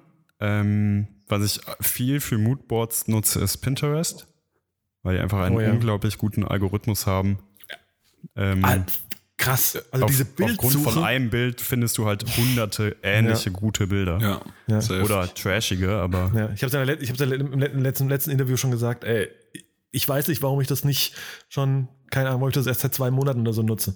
Es ist, Ja. es ist grandios gut. Also Wirklich. ich habe es immer so abgestempelt als äh, Tool für irgendwie Mädels, die ihre Hochzeitsdeko und, äh, ja, und sowas zusammensuchen. verpönt. Voll geil. Also diese aber es dieser ist halt so ein. Algorithmus, der halt auch einfach das Internet durchsucht und nicht nur Posts auf Pinterest. Also es ist ein bisschen wie Google-Bildersuche, Ja. Nur nur halt ein bisschen Steroids. angepasster. Ja. Ja. Und für Film habe ich ganz, ganz lange äh, hauptsächlich Vimeo genutzt. Wobei ich, um ehrlich, ehrlicherweise, ähm, suche ich in letzter Zeit gar nicht mehr so krass nach Filmmoods. Es sei denn, ich habe jetzt ein spezielles Projekt, was ich genau irgendwie nachbauen will, irgendwie einen Mut, den ich erreichen will. Meistens ähm, entsteht das so mit dem Drehbuch oder dem der Planung einfach. Und dadurch, dass du sowieso, äh, man könnte jetzt negativ sagen, viel zu viel auf Instagram hängst und Ja. dort den ganzen Tag, du, also den ganzen Tag sowieso Input bekommst und das ja schon irgendwie äh, im besten Fall alles irgendwie aufsammelst und wegsortierst in deine, ähm, in deine Schubladen Saved. ähm, und dann ja wahrscheinlich auch dir die Sachen wieder einfallen, ah, warte mal, da habe ich jetzt irgendwas gesehen, was so, Ja. so in diesem Ja, Stil. das passiert echt oft. Ja. Also meistens weiß der andere dann sogar, wovon ich rede. Also ähm, was ich ja noch neben Foto und Video mache, ist so ein bisschen Artdirektion. Was, glaube ich, ein bisschen gemunkelt ist, weil es manchmal auch einfach äh, Regie, die Aufgabe eines Regisseurs ist. Ähm, weil ich für verschiedene Markenkonzepte für Kampagnen entwickle und die auch umsetze am Ende. Ähm, und da arbeitet man ganz viel auf dieser Basis, die ihr gerade beschrieben habt. Also einfach, ich habe da mal was gesehen, Ja. ob das jetzt bei einer Marke in der Kampagne war, in einem Image-Clip oder ob es nur ein Foto war. Es ist so ein, so ein Mut, den man versucht zu beschreiben. Also einfach so ein Gefühlseindruck, ob es jetzt visuell oder eine Pose oder sonst was ist. Ähm, und meistens haben die anderen das dann auch schon gesehen, weil es eher viralere Bilder sind. Und wenn nicht, dann zeige ich es direkt auf Instagram. Ja. Aber ich finde es ja sowieso immer äh, gut. Also, das, so ein Moodboard hilft ja ungemein für alle Parteien, weil Ja. ich hatte es auch schon zweimal, dass ich sowas jetzt nicht wirklich erstellt habe, weil es irgendwie so kurzfristig war oder wie auch immer. Ähm, und ich dem, in dem, also dem Kunden dann erzählt habe, was so meine Vorstellung ist und was bei Und die verstehen nichts. und die verstehen gar nichts oder sagen, oh ja, nee, das klingt voll gut, ja, mm, machen wir so. Und dann haben sie Ergebnisse gesehen und haben es überhaupt nicht verstanden. Also, sie fanden es nicht schlecht, sie wussten einfach nicht, wie sie es finden, weil Ja. so am Ende, mm, ja, okay, also irgendwie war es dann, ich weiß nicht, ob es dann zu experimentell war oder wie auch immer, auf jeden Fall war es halt so, ja, hm. Also sie fanden sich gut, weil sie es wahrscheinlich nicht ganz verstanden haben, was meine Intention war. Äh, und daher finde ich so Moodboards zu erstellen und ähm, ja, versuchen so, so gut wie möglich sein kreatives Chaos im Kopf zu beschreiben, äh, irgendwo in eine PDF zu ballern, ist dann immer hilfreich. Ja, vor allem, wenn das jetzt Kunden sind, ähm, die einfach wenig Erfahrung damit haben. Also es gibt oft immer mal wieder Leute, die einfach nicht so viel auf Instagram und YouTube rumhängen, wie wir das tun. Äh, und die, weiß ich nicht, die bestimmte Stile nicht voneinander unterscheiden können. Und wenn Ja, du denen das die auch- erklärst, sie verstehen halt gar nichts. Genau. Und das ist ja auch okay. Ja. Aber Genau. ich habe meistens so. oftmals, ich glaube, oftmals sind ja auch, also, kennt das auch, dass oftmals dann, ne, ich glaube, es gibt ja auch sag ich, wahrscheinlich Gehirne von Leuten unterschied, äh, funktioniert teilweise auch unterschiedlich. Ne? Ich glaube, so wir, die in so einem, ne, sowieso in so einem kreativ-visuellen Kosmos unterwegs sind, man kann ja ganz gut Sachen voneinander abstrahieren und so bildlich in seinem, für, für seinem inneren Auge schon irgendwie zusammenbauen. Ne? Aber das können, sage ich mal, vielleicht jetzt andere Leute, die eben jetzt äh, nicht so schlecht in Mathe waren, wie ich zum Beispiel war, äh, und eher, keine Ahnung, Zahlenmenschen sind zum Beispiel, ähm, dann ist eben vielleicht nicht so gut, ne? Und dann ist, hilft natürlich gerade so Moodboards irgendwie halt schon, helfen natürlich schon stark, das irgendwie dann irgendwie Stück weit, soweit es dann irgendwie geht, zu erklären, was man denn jetzt eigentlich so vorhat. Aber jetzt sind ja. natürlich, ähm, ne, ich sag mal, Pinterest, Instagram, soweit sind ja schon so Tools, die man schon primär so bewusst zur Inspiration nutzt. Hast du das so, würdest du sagen, ne, jetzt, klar, ist natürlich bei Film, Video, also guckst du auch super viel Filme und oder was gibt, gibt so Inspirationen noch so auf, einer auf einer Metaebene, äh, wenn du verstehst, was ich meine? Also so, gibt es so generell Sachen, die dich inspirieren im, im Leben? Ich gucke relativ viele Filme und Serien, hole aber, glaube ich, selten meine Inspiration daher, weil ich das einfach dann noch zum Glück irgendwie auch trennen kann. Und also ich finde mich selbst bei Filmen wieder, meine Freundin hasst mich manchmal dafür, äh, dass ich die einfach immer analysiere und mhm. immer sage, boah, das war jetzt aber unscharf und da war das Licht aber irgendwie komisch gerade. Und das aber, da war jetzt ein Anschlussfehler, der hat ein Wasserglas, was eben noch nicht da war. Ähm, das wollte ich dich gerade fragen. Weil ich darauf auch so ein bisschen getrimmt bin. Also nicht nur durch die Ausbildung, in der Schule haben wir es auch oft gemacht, aber halt auch durch die tägliche Arbeit. Also ich bin so getrimmt darauf, auf Bilder zu gucken und zu sagen, ist das jetzt so richtig? Ja. Das ist manchmal schwer abzuschalten, ist aber irgendwie auch ganz geil, weil man einfach viel genauer hinguckt, als die meisten das tun und irgendwie Detail, Details sieht, ähm, die später nochmal irgendwie eine Bedeutung haben. Und das ist, macht auf jeden Fall Spaß. Ähm, aber ich glaube, ich habe zum Beispiel eine große Inspirationsquelle für mich sind äh, Museen. Ich schaffe es mal mehr aber, und mal weniger. Ähm, ist aber ein Riesending irgendwie für mich, ob es alleine oder zu zweit ist, in ein Museum zu gehen und sich alles reinzuziehen. Einfach still durchlaufen und äh, konsumieren. Und ähm, das bringt mir immer relativ viel, weil ich meistens da Sachen sehe und es ist im Zweifel egal, was das für ein Museum ist. Wenn es jetzt moderne Kunst ist, natürlich ein bisschen geiler für uns als Barock. Ja. ähm, macht aber so oder so Spaß und man sieht halt meistens Sachen, die man jetzt nicht auf Instagram sieht, im besten Falle. Ja. Ähm, und kann sich da viel rausholen. Oder auch Galerien, wobei ich da seltener hingehe als in Museen. Ich finde, glaube ich, also was mich bei Museen dann mehr inspiriert als jetzt das, das Kunstwerk generell, ist, wie es das Kunstwerk geschafft hat, in dieser dahin Zeit zu dahin zu kommen, genau. Und also ich war ähm, in, warte mal, wo war es denn? Nicht in Rotterdam, sondern in, ach Manometer. Amsterdam? Nee. ähm, in Den Haag äh, gibt es ein Museum, was auch relativ moderne Kunst zeigt und ähm, auch ein bisschen abstrakten Kram. Oh Gott, oh Gott, jetzt wird mich jeder hassen dafür, dass ich das nicht. Ich weiß gerade nicht. Ähm, ich, mhm. ich kann es nachliefern. ähm, und habe mich dann halt bei den meisten Dingen dort gefragt, auch sehr abstrakte Skulpturen und so, wie der, also wie es dahin, wie es das Kunstwerk dahin geschafft hat und wie man sozusagen auch eine, eine Ausstellung, die irgendwie am Ende rund ist, äh, so konzipiert und auch einzelne Kunstwerke, also ich finde es bei Kunstwerken noch schwieriger als bei, also bei, bei Bildern, die gemalt sind, zum Beispiel noch schwieriger als bei Fotos, weil äh, für mich gibt es da ja kein, kein Fertig. Also bei einem Foto ja. habe ich, okay, ich habe ich äh, weiß, was ich fotografieren will, ich mache das Foto, ich bearbeite es und kann mich irgendwie, okay, auch irgendwie eine Woche in der Bearbeitung verlieren, wenn es sein muss, aber es gibt einen Punkt, wo dieses Kunstwerk fertig ist. Ähm, und bei einer, bei einer Skulptur oder bei einem Gemälde finde ich es immer schwierig zu sagen, das ist jetzt, wann sagt der Künstler, das ist fertig, weil er sagt, das passt jetzt so, aber ich kann mich da immer schwer reinversetzen. Also vor allen Dingen so äh, moderne Gemälde, die jetzt kein, keine Porträts sind zum Beispiel. Ja, aber ich glaube, das ist ein ähnlicher Prozess, nur dass wir halt einfach den anders betrachten, als der Künstler das tut. Also, weil ob es für uns ein Foto ist oder für den eine Skulptur, ist halt ein ähnlicher Prozess, nur dass der im Zweifel viel, viel länger dafür braucht, als wir das tun. Ja.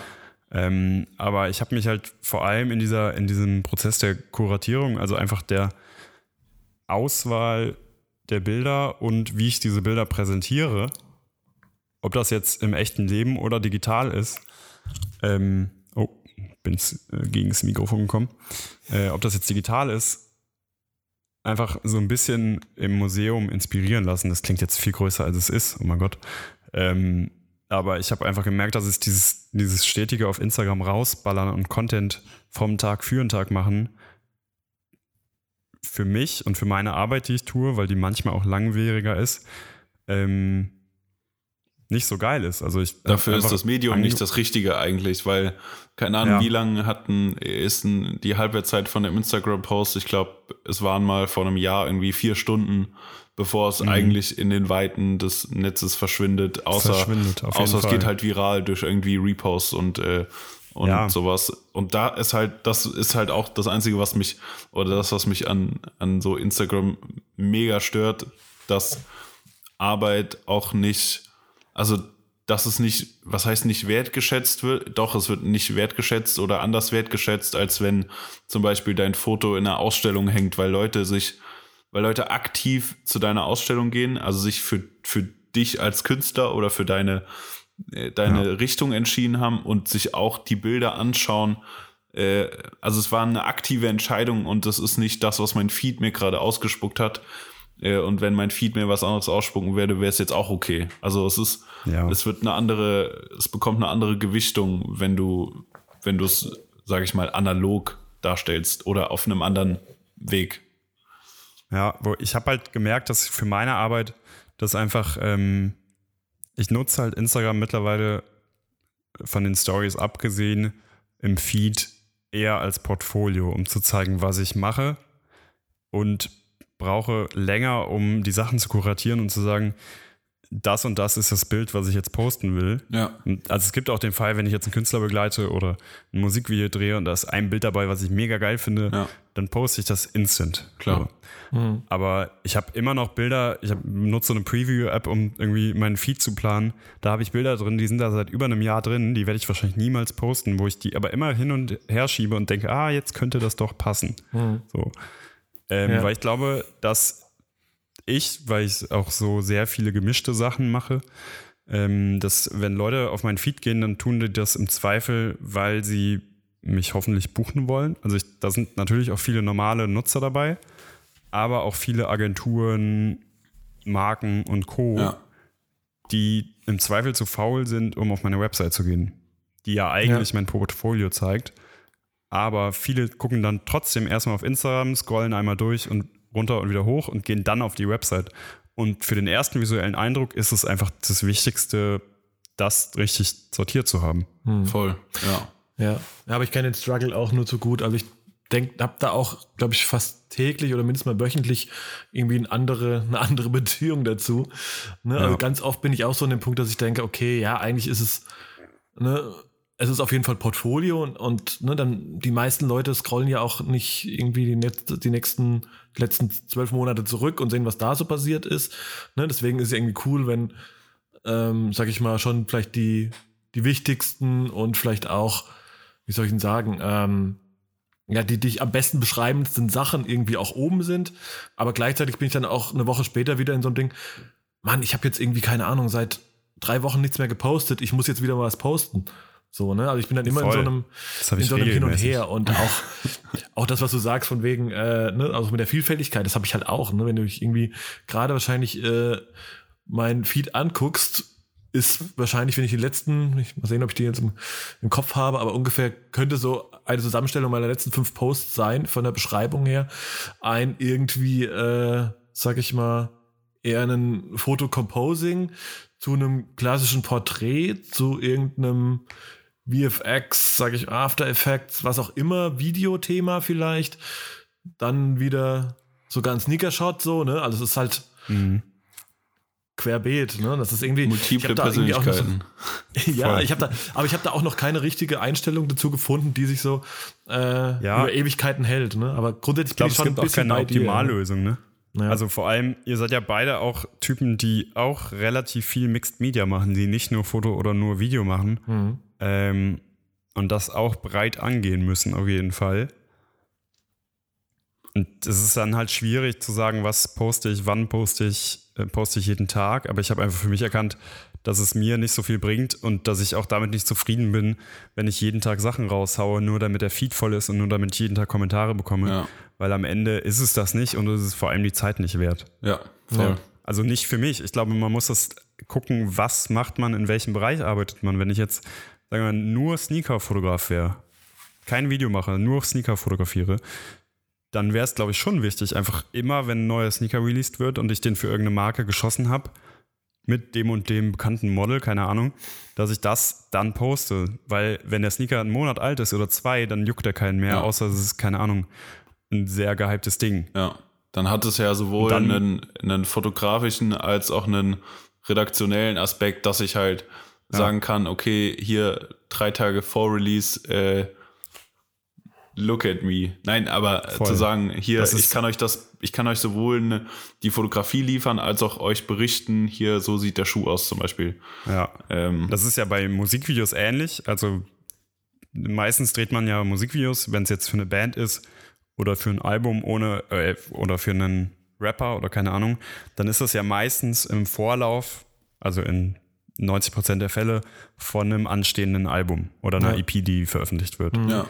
Äh, da werden die besten drei, mal sind es fünf, mal sind es zwei Singles als Musikvideos verfilmt, vorher released, auf Spotify veröffentlicht und dann kommt das Album. Ja. So, das ist ja auch Ja. Promo-Phase. Und dann ist Ja, es ja, natürlich genau. auch sinnvoll, wenn ich jetzt ein Musikvideo drehe, dass ich das teile, sobald dieses Musikvideo geteilt wird und veröffentlicht wird. Hm. Weil in einem Jahr ist es einfach nicht mehr so interessant. Also natürlich ist es, zeigt es meine Arbeit, aber es ist für die Fans und für die Leute, die sich ein bisschen damit identifizieren, nicht mehr so interessant wie zu Release-Datum. ja. Ja, Da ja, kann man klar. das wieder vergleichen. Ja, ja, voll.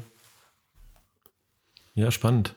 Ähm, ich würde noch mal ein anderes, äh, ein anderes Wort oder vierwortig äh, in die Runde werfen. Ich bin gespannt. Ich ahne es. We aim to please.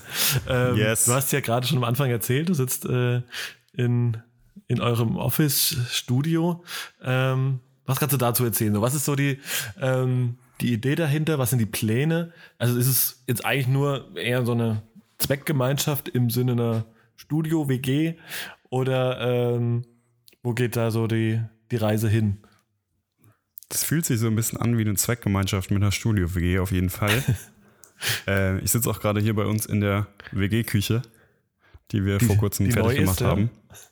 Die neu ist auf jeden Fall. Wir haben jetzt auch eine Kaffeemaschine, eine geile. Geil. Ähm,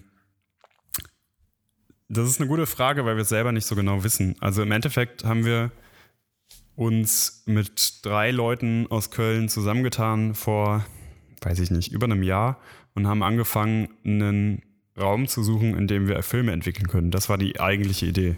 Also einfach einen kleinen Keller oder so, in dem man Platz und fließend Wasser hat, um Filme zu entwickeln.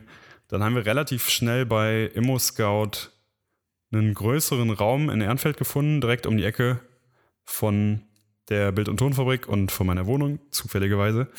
ähm, der Leerstand, den wir haben konnten, der war aber viel zu groß für drei Leute und auch viel zu groß, um da nur Filme zu entwickeln. Ähm, deshalb haben wir uns dann, insgesamt sind wir jetzt zu sechst, haben uns hier eingemietet.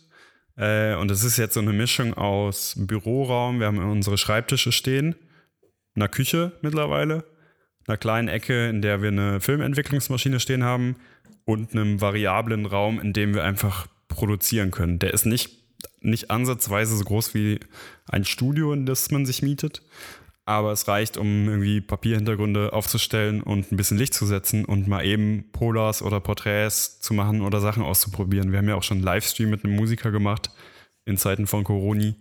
Ähm, von daher ist es irgendwie ganz geil und vor allem sind halt mittlerweile nicht mehr, aber als wir hier reingegangen sind, waren alle sechs, die hier drin waren oder sind, irgendwo festangestellt und so einen Ausgleich zu haben, in dem man in der Freizeit kreativ sein kann und vor allem den Schreibtisch nicht zu Hause stehen zu haben, tut super gut. Einfach um das Private von dem privaten Kreativsein nochmal zu trennen. Ja, geil. Mittlerweile sind hier drei, zweieinhalb Freiberufler drin, die anfangs festangestellt waren und jetzt nicht mehr. Ähm, aber es hat sich in dem Sinne nicht viel ge- getan in der Dynamik. Also es verstehen sich alle gut. Man ist sich nicht so im Weg, weil halt trotzdem immer noch alle viel unterwegs sind und man kann hier echt entspannt arbeiten. Ja, geil. Da bin ich tatsächlich, muss ich sagen, auch äh, sehr neidisch drauf, weil genau diese, ah, diese Trennung von irgendwie äh, zu Hause sein und Büro und Arbeiten, äh, Ja. sehe ich mir gerade. ne? Also im Normalfall, dann ist man relativ viel unterwegs. Also in meinem Fall, da ist es okay, so wenn man dann irgendwie so ein, zwei Tage nur die Woche zu Hause am Schreibtisch sitzt, aber so auf Dauer. Ähm, jetzt natürlich ne, das Dauer-Homeoffice der letzten äh, Wochen Voll. und Monate hat natürlich da nochmal das unterstrichen, aber auch generell, ich finde die Möglichkeit, ne, jetzt, man braucht ja natürlich kein Riesenstudio, wo man ein Auto reinfahren kann, aber einfach mal irgendwo einen schnellen Porträt schießen zu können, ohne ja. sich große Gedanken meine, zu machen können, ist halt schon krasser Luxus. Es war echt gut, das hier auch zu haben in den, in den letzten Monaten. Wobei man dazu sagen muss, wir haben das Ding hier gemietet, da war das ja, nicht ganz baufällig, aber schon eher runtergekommen, weil hier verschiedene Künstler vorher drin waren, die viel mit Farben und Co. gemacht haben. Ähm, und hier war jetzt, wo ich gerade sitze in der Küche, war halt vorher ein offenes Badezimmer mit offener Badewanne, offenem Klo und allem drum und dran. Ähm, das heißt, wir mussten echt relativ viel machen, bis das hier nutzbar war für uns. Mhm. Wir sind jetzt mittlerweile an einem ganz guten Punkt. Wir wollen unten noch eine Dunkelkammer bauen, um richtig Abzüge zu machen und Co. Aber es ist einfach auch geil, so einen Werkraum zu haben, in dem man ein bisschen Arbeit steckt und wo man sich handwerklich betätigen kann und muss, damit das irgendwie steht. Aber im Endeffekt, um nochmal darauf zurückzukommen, was wir eigentlich sind, wir sind jetzt gerade zwei Fotografen und ein Kameramann und zwei Mediengestalter neben mir, äh, die alle so ihre Stärken woanders haben und dadurch haben wir irgendwie einen ganz guten Grundsatz als Team. Das heißt, wir haben jetzt auch schon vier bis fünf Produktionen, kommerzielle Produktionen gemacht, bei denen wir so als fast voll aufgestelltes Team agiert haben. Von Konzeption und Regie über Foto bis Kamera und Postproduktion können wir dann halt relativ viel abdecken, ohne dass wir uns anmaßen wollen, eine Produktionsfirma zu sein. Das wollen wir auch gar nicht werden erstmal. Ähm, Im Endeffekt, also ich hasse den Begriff, aber man kann sagen, man, wir sind so ein kleines Kollektiv, Mhm. Ähm, ohne dass wir uns selber so bezeichnen. Und wir haben auch keine Gewerbe oder sonst was. Im Endeffekt sitzen wir zufällig im selben Raum und haben sehr ähnliche Hobbys. und habt wahrscheinlich, also wahrscheinlich am Anfang einfach nur irgendwas gebraucht, was ihr an die Tür schreiben könnt und dann genau, so genau das. genau das. Wir haben äh, uns gedacht, ja, wir brauchen doch jetzt auch irgendwie einen Namen. Wie nennt man das denn, wenn man hier ist? Und dann haben wir uns relativ schnell darauf geeinigt, äh, aufgrund der Künstlervergangenheit, dass wir das Atelier nennen. Das nennen wir auch im Sprachgebrauch immer noch so. Äh, aber um das so ein bisschen online anzuteasen, haben wir es dann irgendwann Studio 825, Postleitzahl von Ehrenfeld und We Aim to Please genannt, weil irgendwer meinte mal, äh, We Aim to Please ist halt so ein geiles Understatement, was ja auch in, ich glaube, Amerika oft irgendwie auf Kassenbons steht. Mhm. Weil das so ein sehr, äh, wie ist denn die, die, direkte deutsche Übersetzung? Die ist re relativ schwierig, glaube ich. weil es eigentlich so ein, wir versuchen, zu dienen, könnte man, glaube ich, sagen. Ja. We aim to auch. peace. Ja, äh, ja. Wir versuchen es gut zu machen. Mhm. Ob wir es schaffen, weiß ich nicht. aber, die, aber es hat so, der Wille ist da. Äh, es ist kein Versprechen. Ja. Der Wille ist da, aber es ist kein Versprechen, dass es gut wird. Ja. Und das ist halt, das beschreibt es ganz gut, weil es ja einfach auch so eine, irgendwie so eine Werkstatt ist und wir einfach alles Mögliche ausprobieren und angefangen haben, unter dem Namen dann GIFs zu machen und auf Instagram relativ viel Content damit rausgehauen haben und heute irgendwie das klingt ganz dumm, aber wir sind GIF-Millionäre. also wir haben wirklich mehrere hundert Millionen Aufrufe auf die GIFs, die wir ge gebaut haben, weil die dann halt viral gegangen sind auf so. in diesem GIF-Content. Wir haben davon okay, gar nichts, sie sind nicht monetarisiert, es ja. geht auch nicht. Aber es ist ein Begriff. Ja. Ein Wahrscheinlich, Titel. Äh, ein Titel. Der, äh, das analog sein Vater äh, ist wahrscheinlich ja. leading. Da, da saß ich mit am längsten dran, glaube ich. Ja. Ja. Ist aber auch geil. Das, Fall. was am meisten geklickt wurde, ist eine, äh, eine 3D-Hand, die ein Peace-Zeichen zeigt. Ah, okay. Und, yes. Äh, die in Regenbogenfarben durchläuft. Also die Farben wechseln die ganze Zeit und die dreht sich. Das ist halt so eine 3D-animierte Peace-Hand, die sich dreht. Ähm, und das ist halt dann im Instagram-Algorithmus irgendwann aufgeploppt und vor allem irgendwie in Zeiten von ähm, so Pride-Paraden halt super oft geklickt und benutzt wurden. Krass. Ja. Da waren die Marketing-Genies waren da dran. Ja. Nochmal? Da waren die Marketing-Genies dran. Ja, Auf jeden ja. Fall. Ja, wir haben dann tatsächlich irgendwann Anfragen aus Amerika bekommen von irgendwelchen NBA-Vereinen, um Yo. GIFs für die zu machen. ähm, äh, krass. Das hat am Ende nicht ganz geklappt, weil wir halt, wie gesagt, kein Gewerbe sind und alle keine Zeit dafür haben. Aber es war irgendwie witzig zu sehen, dass das dann doch so weit reicht und ähm, ich, wir wissen auch bis heute nicht, wie die unsere E-Mail-Adressen rausgefunden haben. weil wir Ja, damals noch keine E-Mail-Adresse hatten, unter der man uns erreichen kann. Aber wahrscheinlich irgendwie über, äh, am Ende halt über Giphy oder sowas dann, ne? oder? Ja, irgendwie über Giphy zurückverfolgt, wer hat das denn kreiert, was stehen da für Namen und dann die auf Instagram rausgesucht und da E-Mail-Adressen rausgesucht, weil wir hatten so das nirgendwo stehen auf jeden Fall. Das erfordert auf jeden Fall Krass. schon eine ganze Menge Arbeit, äh, um, um dann euch zurückzuverfolgen. Also wenn Voll, jemand die, sich voll. die Mühe machen will, äh, Ja. die, die GIF-Millionäre zu suchen. Ja, Ja.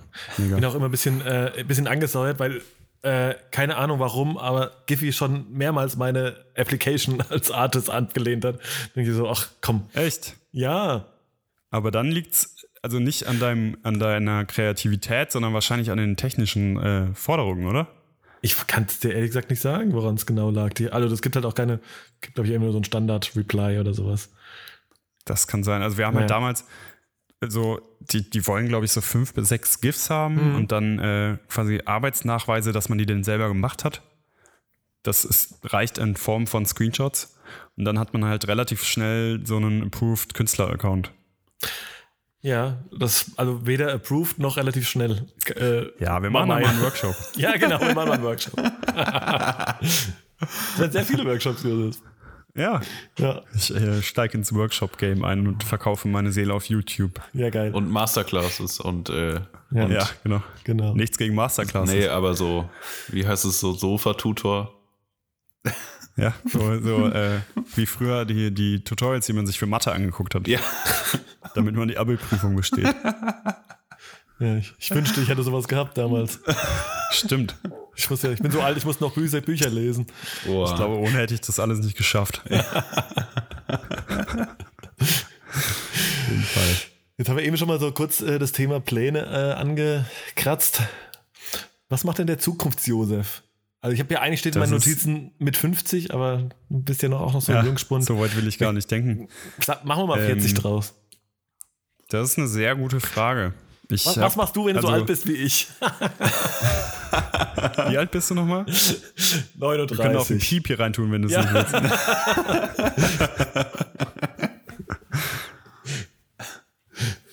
Nein, es sind äh, 39. 39, ja. Okay. Willst du es nochmal aussprechen? ähm, nee, es ist eine gute Frage, weil ich habe, als ich die Ausbildung oder das Studium damals angefangen habe, habe ich äh, immer ganz großtönig gesagt, keine Ahnung, was ich in fünf Jahren mache. Ich mache eh was anderes als heute. Das stimmt so gesehen nicht ganz, ein bisschen. Aber ich glaube, dass es vor allem in der heutigen Generation nicht mehr so ist, dass man mit 21 ein Studium oder eine Ausbildung fertig hat, was übertrieben früh ist, ähm, und das 40 Jahre machen wird. Ich glaube, dass wir alle oder viele von uns, und das, damit meine ich, glaube ich, auch ganz viele Content Creator, äh, in 10, 20 Jahren was anderes, hoffentlich was anderes machen, als wir es heute tun. Also wenn man Mhm. Spaß daran hat, daran aufgeht und davon leben kann, alles gut, aber ich glaube, dass das viele nicht können und dass viele nur über zweite, dritte, vierte Standbeine schaffen, beziehungsweise auch gar nicht davon leben wollen, was ich verstehe. Ähm, deshalb weiß ich es noch nicht, was ich in 10, 20, 30 Jahren mache. Ich glaube und hoffe, dass es weiter in der Kreativbranche sein wird. Ich kann mir vorstellen, dass ich irgendwann die Kamera aus der Hand lege und nur noch Konzepte mache, aber im Moment ist es genau das Gegenteil.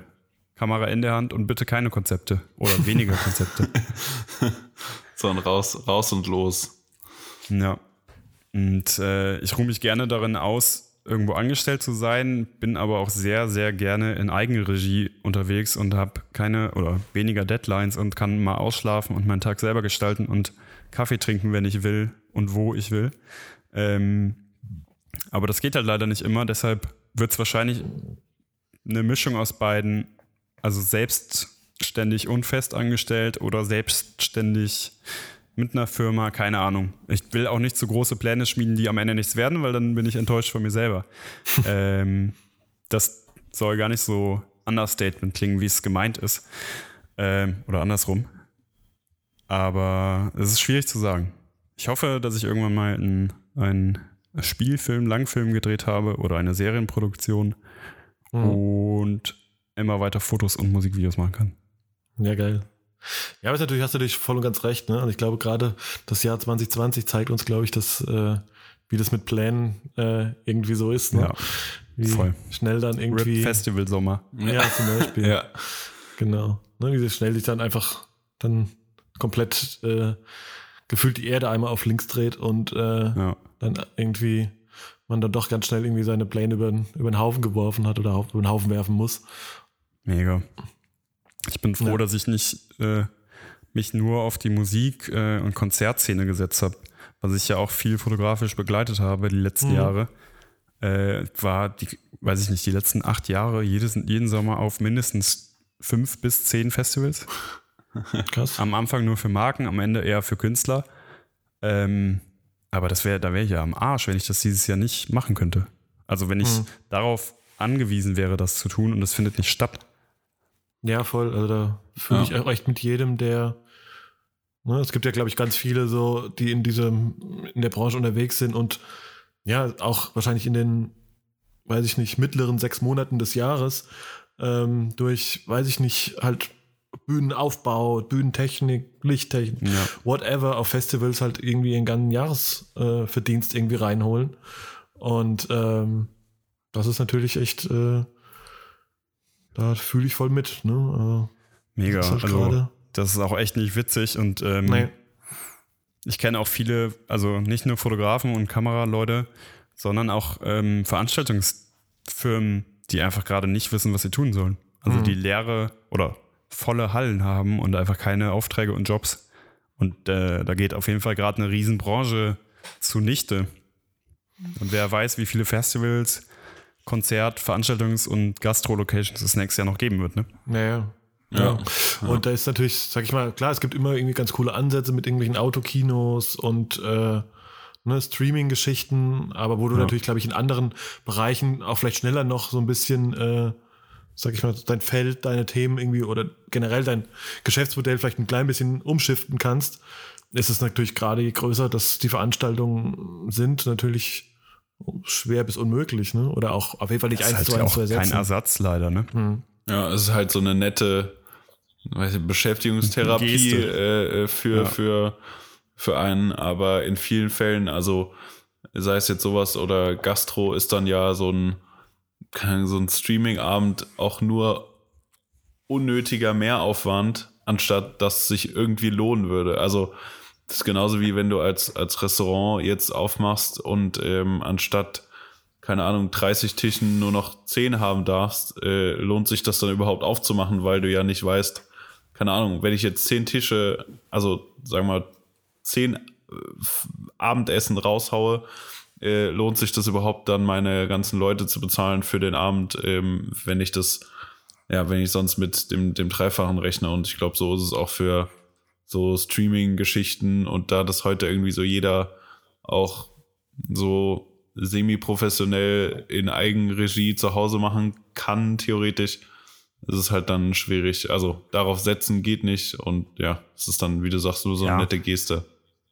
Vor allem ist es ja genauso, also am Ende nicht ganz, aber ähnlich kurzlebig wie das von dir eben erwähnte Foto auf Instagram. Also wenn ich ein Foto poste und das ist in vier Stunden, sieht das keiner mehr, weil das im Algorithmus verschwindet, dann ist es leider mit einer Story oder einem äh, IGTV-Video von irgendeinem Stream von einem Künstler ähnlich. Also Ja. ich habe mich selber oft natürlich dabei erwischt, dass ich dann in Story-Streams oder Livestreams einmal gezeigt bekomme, die mich im Zweifel auch nicht interessieren, weil ich mir die Künstler auf Konzerten auch nicht angucken würde. Ja. Ähm, deshalb ist das eine andere Reichweite und auch für die ganzen Menschen ein anderes Erlebnis. Also es ist ja, wie geil ist es, auf dem Festival zu stehen und die Band zu sehen, die man seit Voll. 20 Jahren hört und die das erstmal live sieht und dann, Ja, ja. Also das ist unvergleichbar. ich meine, äh, wir sind da wahrscheinlich ein bisschen abgehärteter, weil wir relativ viele Veranstaltungen mitbekommen, aber für die normale, äh, für die normale Masse ist es halt immer noch ein mega geiles Erlebnis. Voll, ja. Ja.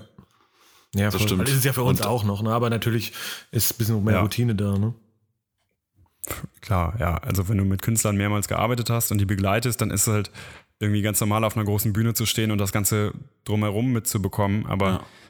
du siehst ja trotzdem, wie die Fans ausrasten und es ist trotzdem ein Mhm. geiles Gefühl, daran irgendwie in irgendeiner Art und Weise teilzuhaben. Ja, auf jeden Fall. Das stimmt. Und eigentlich ist es ja auch so Streaming dann auf IGTV äh, auch eigentlich gegen so ein soziales Medium, weil, keine Ahnung, äh, die meisten Leute schaffen es ja nicht mal, eine Story sich 15 Sekunden lang anzuschauen. äh, Ja. ohne zu skippen und dann sollst du irgendwie jemandem eine Stunde auf IG Live äh, irgendwie, keine Ahnung, Comedy, Musik oder whatever äh, verfolgen. Nee, Voll. Also Selbst wenn das Multikamera und visuell anspruchsvoll ist, wenn es Musik ist, dann hören, legen die meisten das Handy irgendwann weg und hören nur noch zu, anstatt drauf zu gucken. ja. Das ist Nee. ja dann auch nicht der Sinn der Sache. Nee, nee, Deshalb es ist auf jeden Fall für jetzt ganz okay, aber es ist keine gute, kein guter Ersatz für das, was entfällt. ja, und, Und auch für die ganzen, den ganzen Rattenschwanz an Menschen, die in den Bereichen arbeiten, die daran hängen und davon leben. ja, auf jeden Fall. Ja. Genau. Ja, jetzt haben wir jetzt ja schon mal ganz weit in die Zukunft geguckt mit der Kristallkugel. Ähm, jetzt Voll. gucken wir mal gar nicht so weit. Ähm, was steht so als nächstes in den nächsten Wochen und Monaten bei dir an? Ähm, gute Frage. Für die äh, besagte Band, für die wir gedreht haben, drehen wir wahrscheinlich noch ein bisschen mehr. Ich möchte nicht zu viel verraten. Ähm, darüber hinaus arbeite ich gerade weiter in der Bild- und Tonfabrik auf einer halben Stelle. Ähm, drehe da das ein oder andere Projekt. Wir haben jetzt äh, Anfang des Jahres die zweite Staffel von How to Sell Drugs Fa Online Fast beendet. Äh, die kommt jetzt im Juli noch raus. Mitte Juli. Ähnlich zum Podcast auch. Alles gut getimt. Ja, siehst du Ähm, mal. Da waren wir Anfang des Jahres in Rotterdam für noch. Mit einem Kollegen haben wir da ganz viele ähm, Establisher und so gedreht.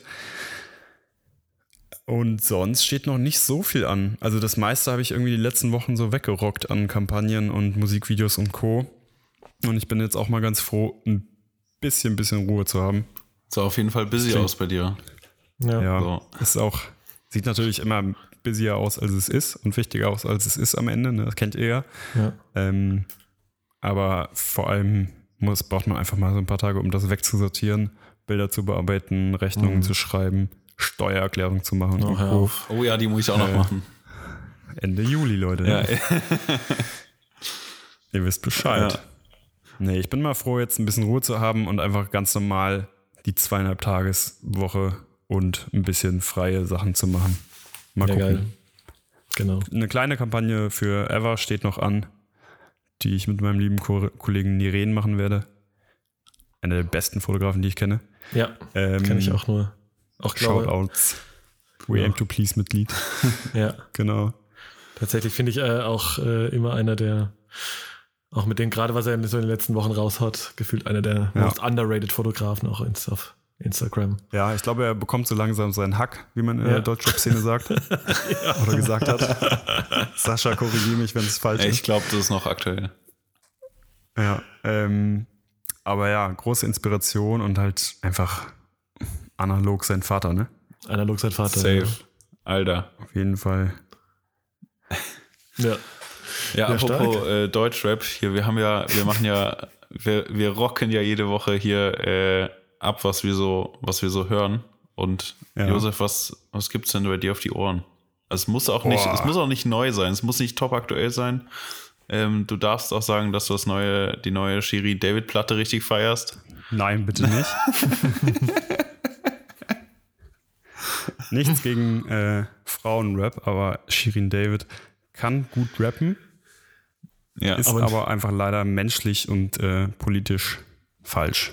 Deshalb, äh, da will ich auch nicht haten, aber höre ich mir nicht mehr an. ja. Nee. Ist nicht so dein Ähm, Business. Ja. ich höre, ich weiß es nicht. Es ist schwierig. Es ist eine, eine bunte Mischung, die ich immer höre. Ähm, ich höre gerade viel Deutschrap. Äh, Optimane und Don Vatello. Die haben einen Mhm. Song, der heißt Smoking on That Row. Zusammen mit vor ein paar Wochen released von äh, Lugatti und Ninebro aus Köln. Die haben eine ganz geile EP released. Das höre ich viel und aber auch genauso Akustikkram wie Chor bin und jetzt der neue Song von Anderson Park. Das läuft alles in Dauerschleife. Das klingt Geilo. gut. Jetzt darfst du zwei Songs auf unsere Playlist packen. Jetzt musst du dich für zwei entscheiden. Ein Song davon, Du da für zwei, zwei Songs deiner Wahl. zwei Songs. Ja. Komm, mach drei draus. Kommt, kommt auf die ersten beiden an. Dann nehme ich den äh, Anderson Park Song äh, Lockdown heißt der. Ja, sehr gut. Letzte, letzten Freitag rausgekommen. sehr gut. Ja. Guter Song. Guter Song. Hast du ihn gehört? Klar. Ist geil, ne? Ja. Liebe auch Anderson halt- Park. Äh, Hardcore. Hoch, hochpolitischer Song, Ja. Aber funky Anderson Park mäßig Ja. ausgedrückt. Ja, ich muss auch sagen, ich liebe den Typen so. Irgendwie ist er so krass musikalisch. Ähm, hab irgendwie, kennt ihr diese, diese Rap-Doku auf Netflix, ach, Doku, dieses Talentshow-Sendung auf Netflix, ich weiß nicht, wie sie heißt. Äh, da gibt es irgendwie so eine halbe Stunde, wo einer der Kandidaten mit ihm im Studio ist und so. Und da, weiß nicht, man, man kriegt mit, dass er einfach ein krasser Typ ist, so. Ähm, Ja, der ist, glaube ich, einfach musikalisch Ja. unglaublich talentiert. ja, Ja. er ka- kann so viele Instrumente spielen, das ist crazy. Finde ich mega, mega Ja. geil. Ich finde auch, es gibt, Voll. äh, wenn man den so ein bisschen, äh, sag ich mal, auch gerade so diesen, Kos also diesen ne, aktuellen Hip-Hop-Kosmos so ein bisschen irgendwie darauf äh, bisschen einschränkt, ist er, finde ich, auch einer der wenigen ähm, ne, US-Rapper mit einer krassen Relevanz auf jeden Fall, die aber so einen super, super eigenen Style haben, den du halt also so, so einen Wiedererkennungswert hast. Das hat für, haben für mich wenige andere gerade so. Es gibt einen Produzenten, der heißt, ich spreche es, glaube ich, immer falsch aus, Toro I Moi. Ja, ja, Der hat unglaublich viele Sachen mitproduziert, macht aber auch selber echt gute Musik. Und der ist, glaube ich, ähnlich auf einem ähnlichen ähm, musikalischen Level auf jeden Fall. Den kann ich mir auch jeden Tag anhören. So wie Tom Misch auch. Das muss ich mir jetzt nochmal Ja. reinziehen, was du jetzt gerade gesagt hast. Das, das interessiert mich ja. Ja. Ja. Und der hat auch echt gute Musikvideos. Sehr gut, sehr gut. Ja, dann haben wir es, sind wir doch schon auch auf der Zielgeraden, Josef. Äh, hast es fast hinter dich gebracht. Äh, noch ein äh, Ritual eingeführt, den wir jetzt mit gespannt. allen unseren Gästen äh, durchzelebrieren. Und zwar sind das fünf Quickshots. Äh, Okay. Heißt quasi, wir stellen dir fünf Fragen, auf die du möglichst schnell, wie der Name schon sagt, äh, wie aus der Pistole geschossen, eine Antwort geben sollst. Ich Äh, versuch's. Genau. Sind mehr oder weniger äh, komplex und der eine musste auch mehr oder weniger mal nachdenken, deiner quasi Oh deiner. Vorgänger als Gast hier. Bitte keine Matheaufgabe. Aber kein, aber, aber kein Druck, kein Druck dabei. Nee, kein Druck, aber no auch. pressure. Genau. Fange ich mal locker oder flockig an. Äh, ich könnte mir jetzt aus bei, deinen, bei den GIFs wahrscheinlich schon vorstellen, wie die Antwort heißt. Analog oder digital, Josef? Mixed Media. Das war so, das war so, ja, kein Kommentar, ja. Also dazu äußere ich mich jetzt nicht. Da keine Aussage, genau. Ja, wahrscheinlich leider digital, weil alles, was ich analog mache, landet irgendwo digital. Ja, okay, das ist natürlich auch eine gute Betrachtungsweise, ja. Okay, okay. Stimmt, ja. Ah, da bist du, da, haben, da hat er, hat er die, das, das Schlupf, gleiche wie Mixed Media er hat die, Sch- das Schlupfloch gefunden. Das war aber eine gute Erklärung Voll, dafür, leider. Ja. Mist, ey. Da müssen wir nochmal ins Kleingedruckte gehen, Mario. Tut mir Das leid. dass uns das nicht nochmal passiert.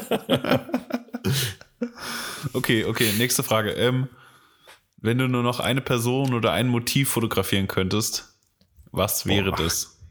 Stühle. Stühle. Auf jeden Fall Stühle. Heißt, heißt einen schwarzen Raum oder Wie bitte? was wäre dann das Motiv? Nein, Stühle. Stühle, ach Stühle, ich habe Stille verstanden, sorry, jetzt weiß Nein. Stühle. Okay, Stille, ja. das ist ja poetisch. Ja, Ja. deswegen ja, ich dachte gerade jetzt. Äh, bei Stühle, ja. Stühle. Ja, Auf okay, jeden Fall. Gut. Der, der, der war einfach tatsächlich. Der war wirklich Jetzt einfach für wird ein bisschen äh, komplexer, ansatzweise äh, selbstpsychologisch. Ist das ein Wort? Ich weiß es nicht. Josef, wenn du eine Kamera wärst, welche Kamera wärst du? Uff. Uff, okay, wie Johannes Höhn sagen würde. Ja. Ähm, gute Frage. Film oder Foto? Das ist dir frei überlassen. Das ist mir frei überlassen. Du kannst ja quasi die Eigenschaften der Kamera irgendwie mit deinen. Äh, Achso, ich muss kein Modell nennen, was es gibt. Naja, vielleicht auch. Also es geht so ein bisschen darum, also quasi dich, dich quasi selbst zu beschreiben mit den quasi Eigenschaften einer Kamera vielleicht. So könnte man es ausdrücken. Eieiei. Äh, ich, kann, ich bin eine Kamera, die sowohl filmen kann als auch Fotos macht, die du umschalten kannst zwischen analog und digital. ähm, Ah, das ist das Mixed Media Beschreibung. eine Verbindung, die eine äh, stetige Verbindung zum Internet hat. Und eine äh, RGBW-Lampe, die alle Farben leuchten kann. Nerdshit. Sehr gut, sehr gut. Ja.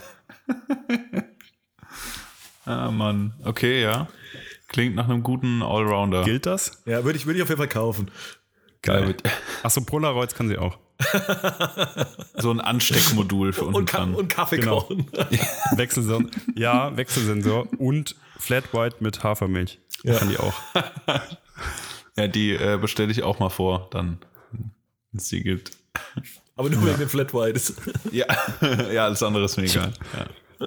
Auch nur Stories. Stories von meinem Flat White. Genau. Und die kann auch Stories machen. Den Frame, den du schießt, kann die direkt in eine Story hochladen. Geil. Stark. Das ist der Traum. Ähm, so, nächste Frage. Ein Monat auf einer einsamen Insel und du darfst fünf Dinge in deinen Koffer packen. Was nimmst du mit? Campingkocher. Äh, Bialetti mit Espresso.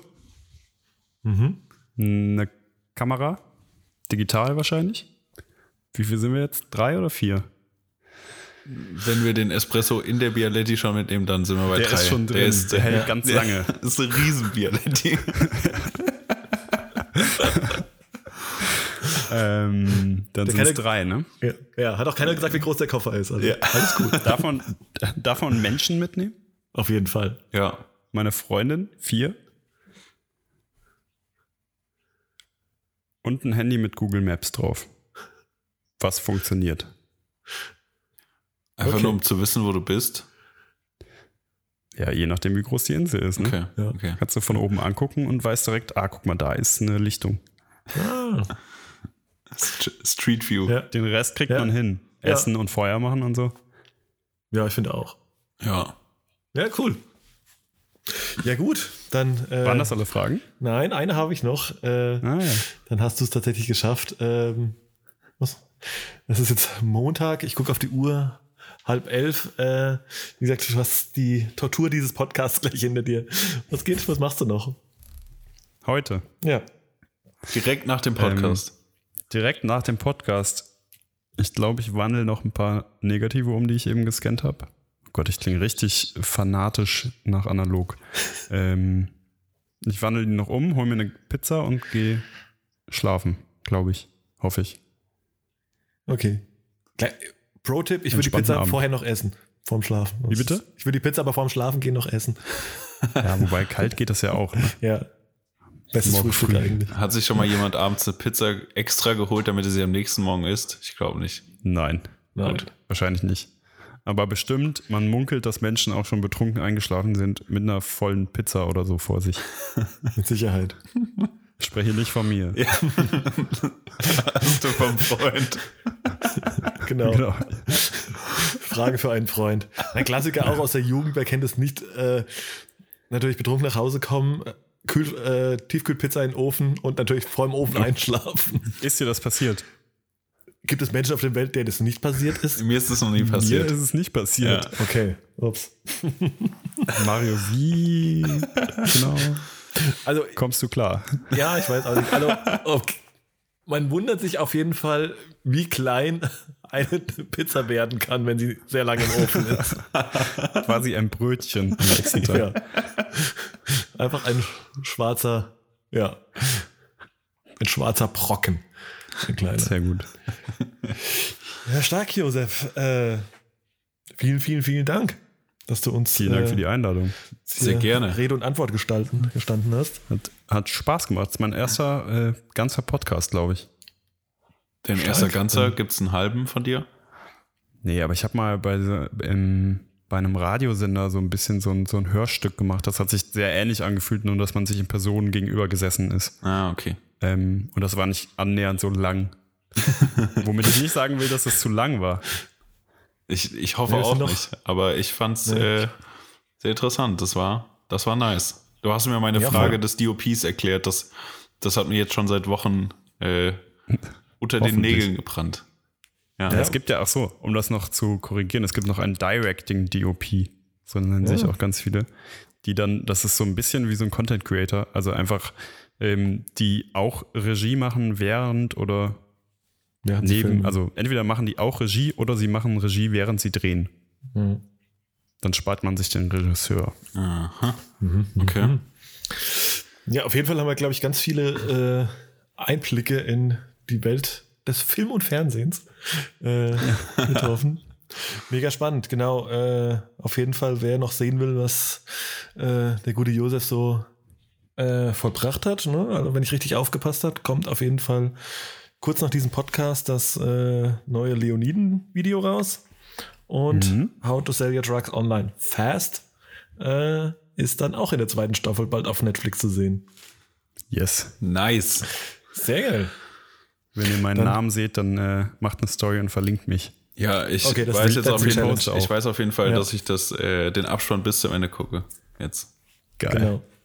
Wenn er nicht von Netflix geskippt wird, weil du die nächste Folge gucken Ja, willst. genau. Und dann nur noch ganz oben klein so äh, in Briefmarkengröße Ja. durchläuft. Ja. Ja. Das ist echt ein bisschen schade. Aber ist Ja. okay. Naja, gut. Wir müssen ja auch Geld verdienen. Yes, Yes. sir. Alright. Guti. Hey, vielen, Gut, vielen dann Dank. bis bald. Bis bald. Ciao. Das nächste Mal frage ich euch.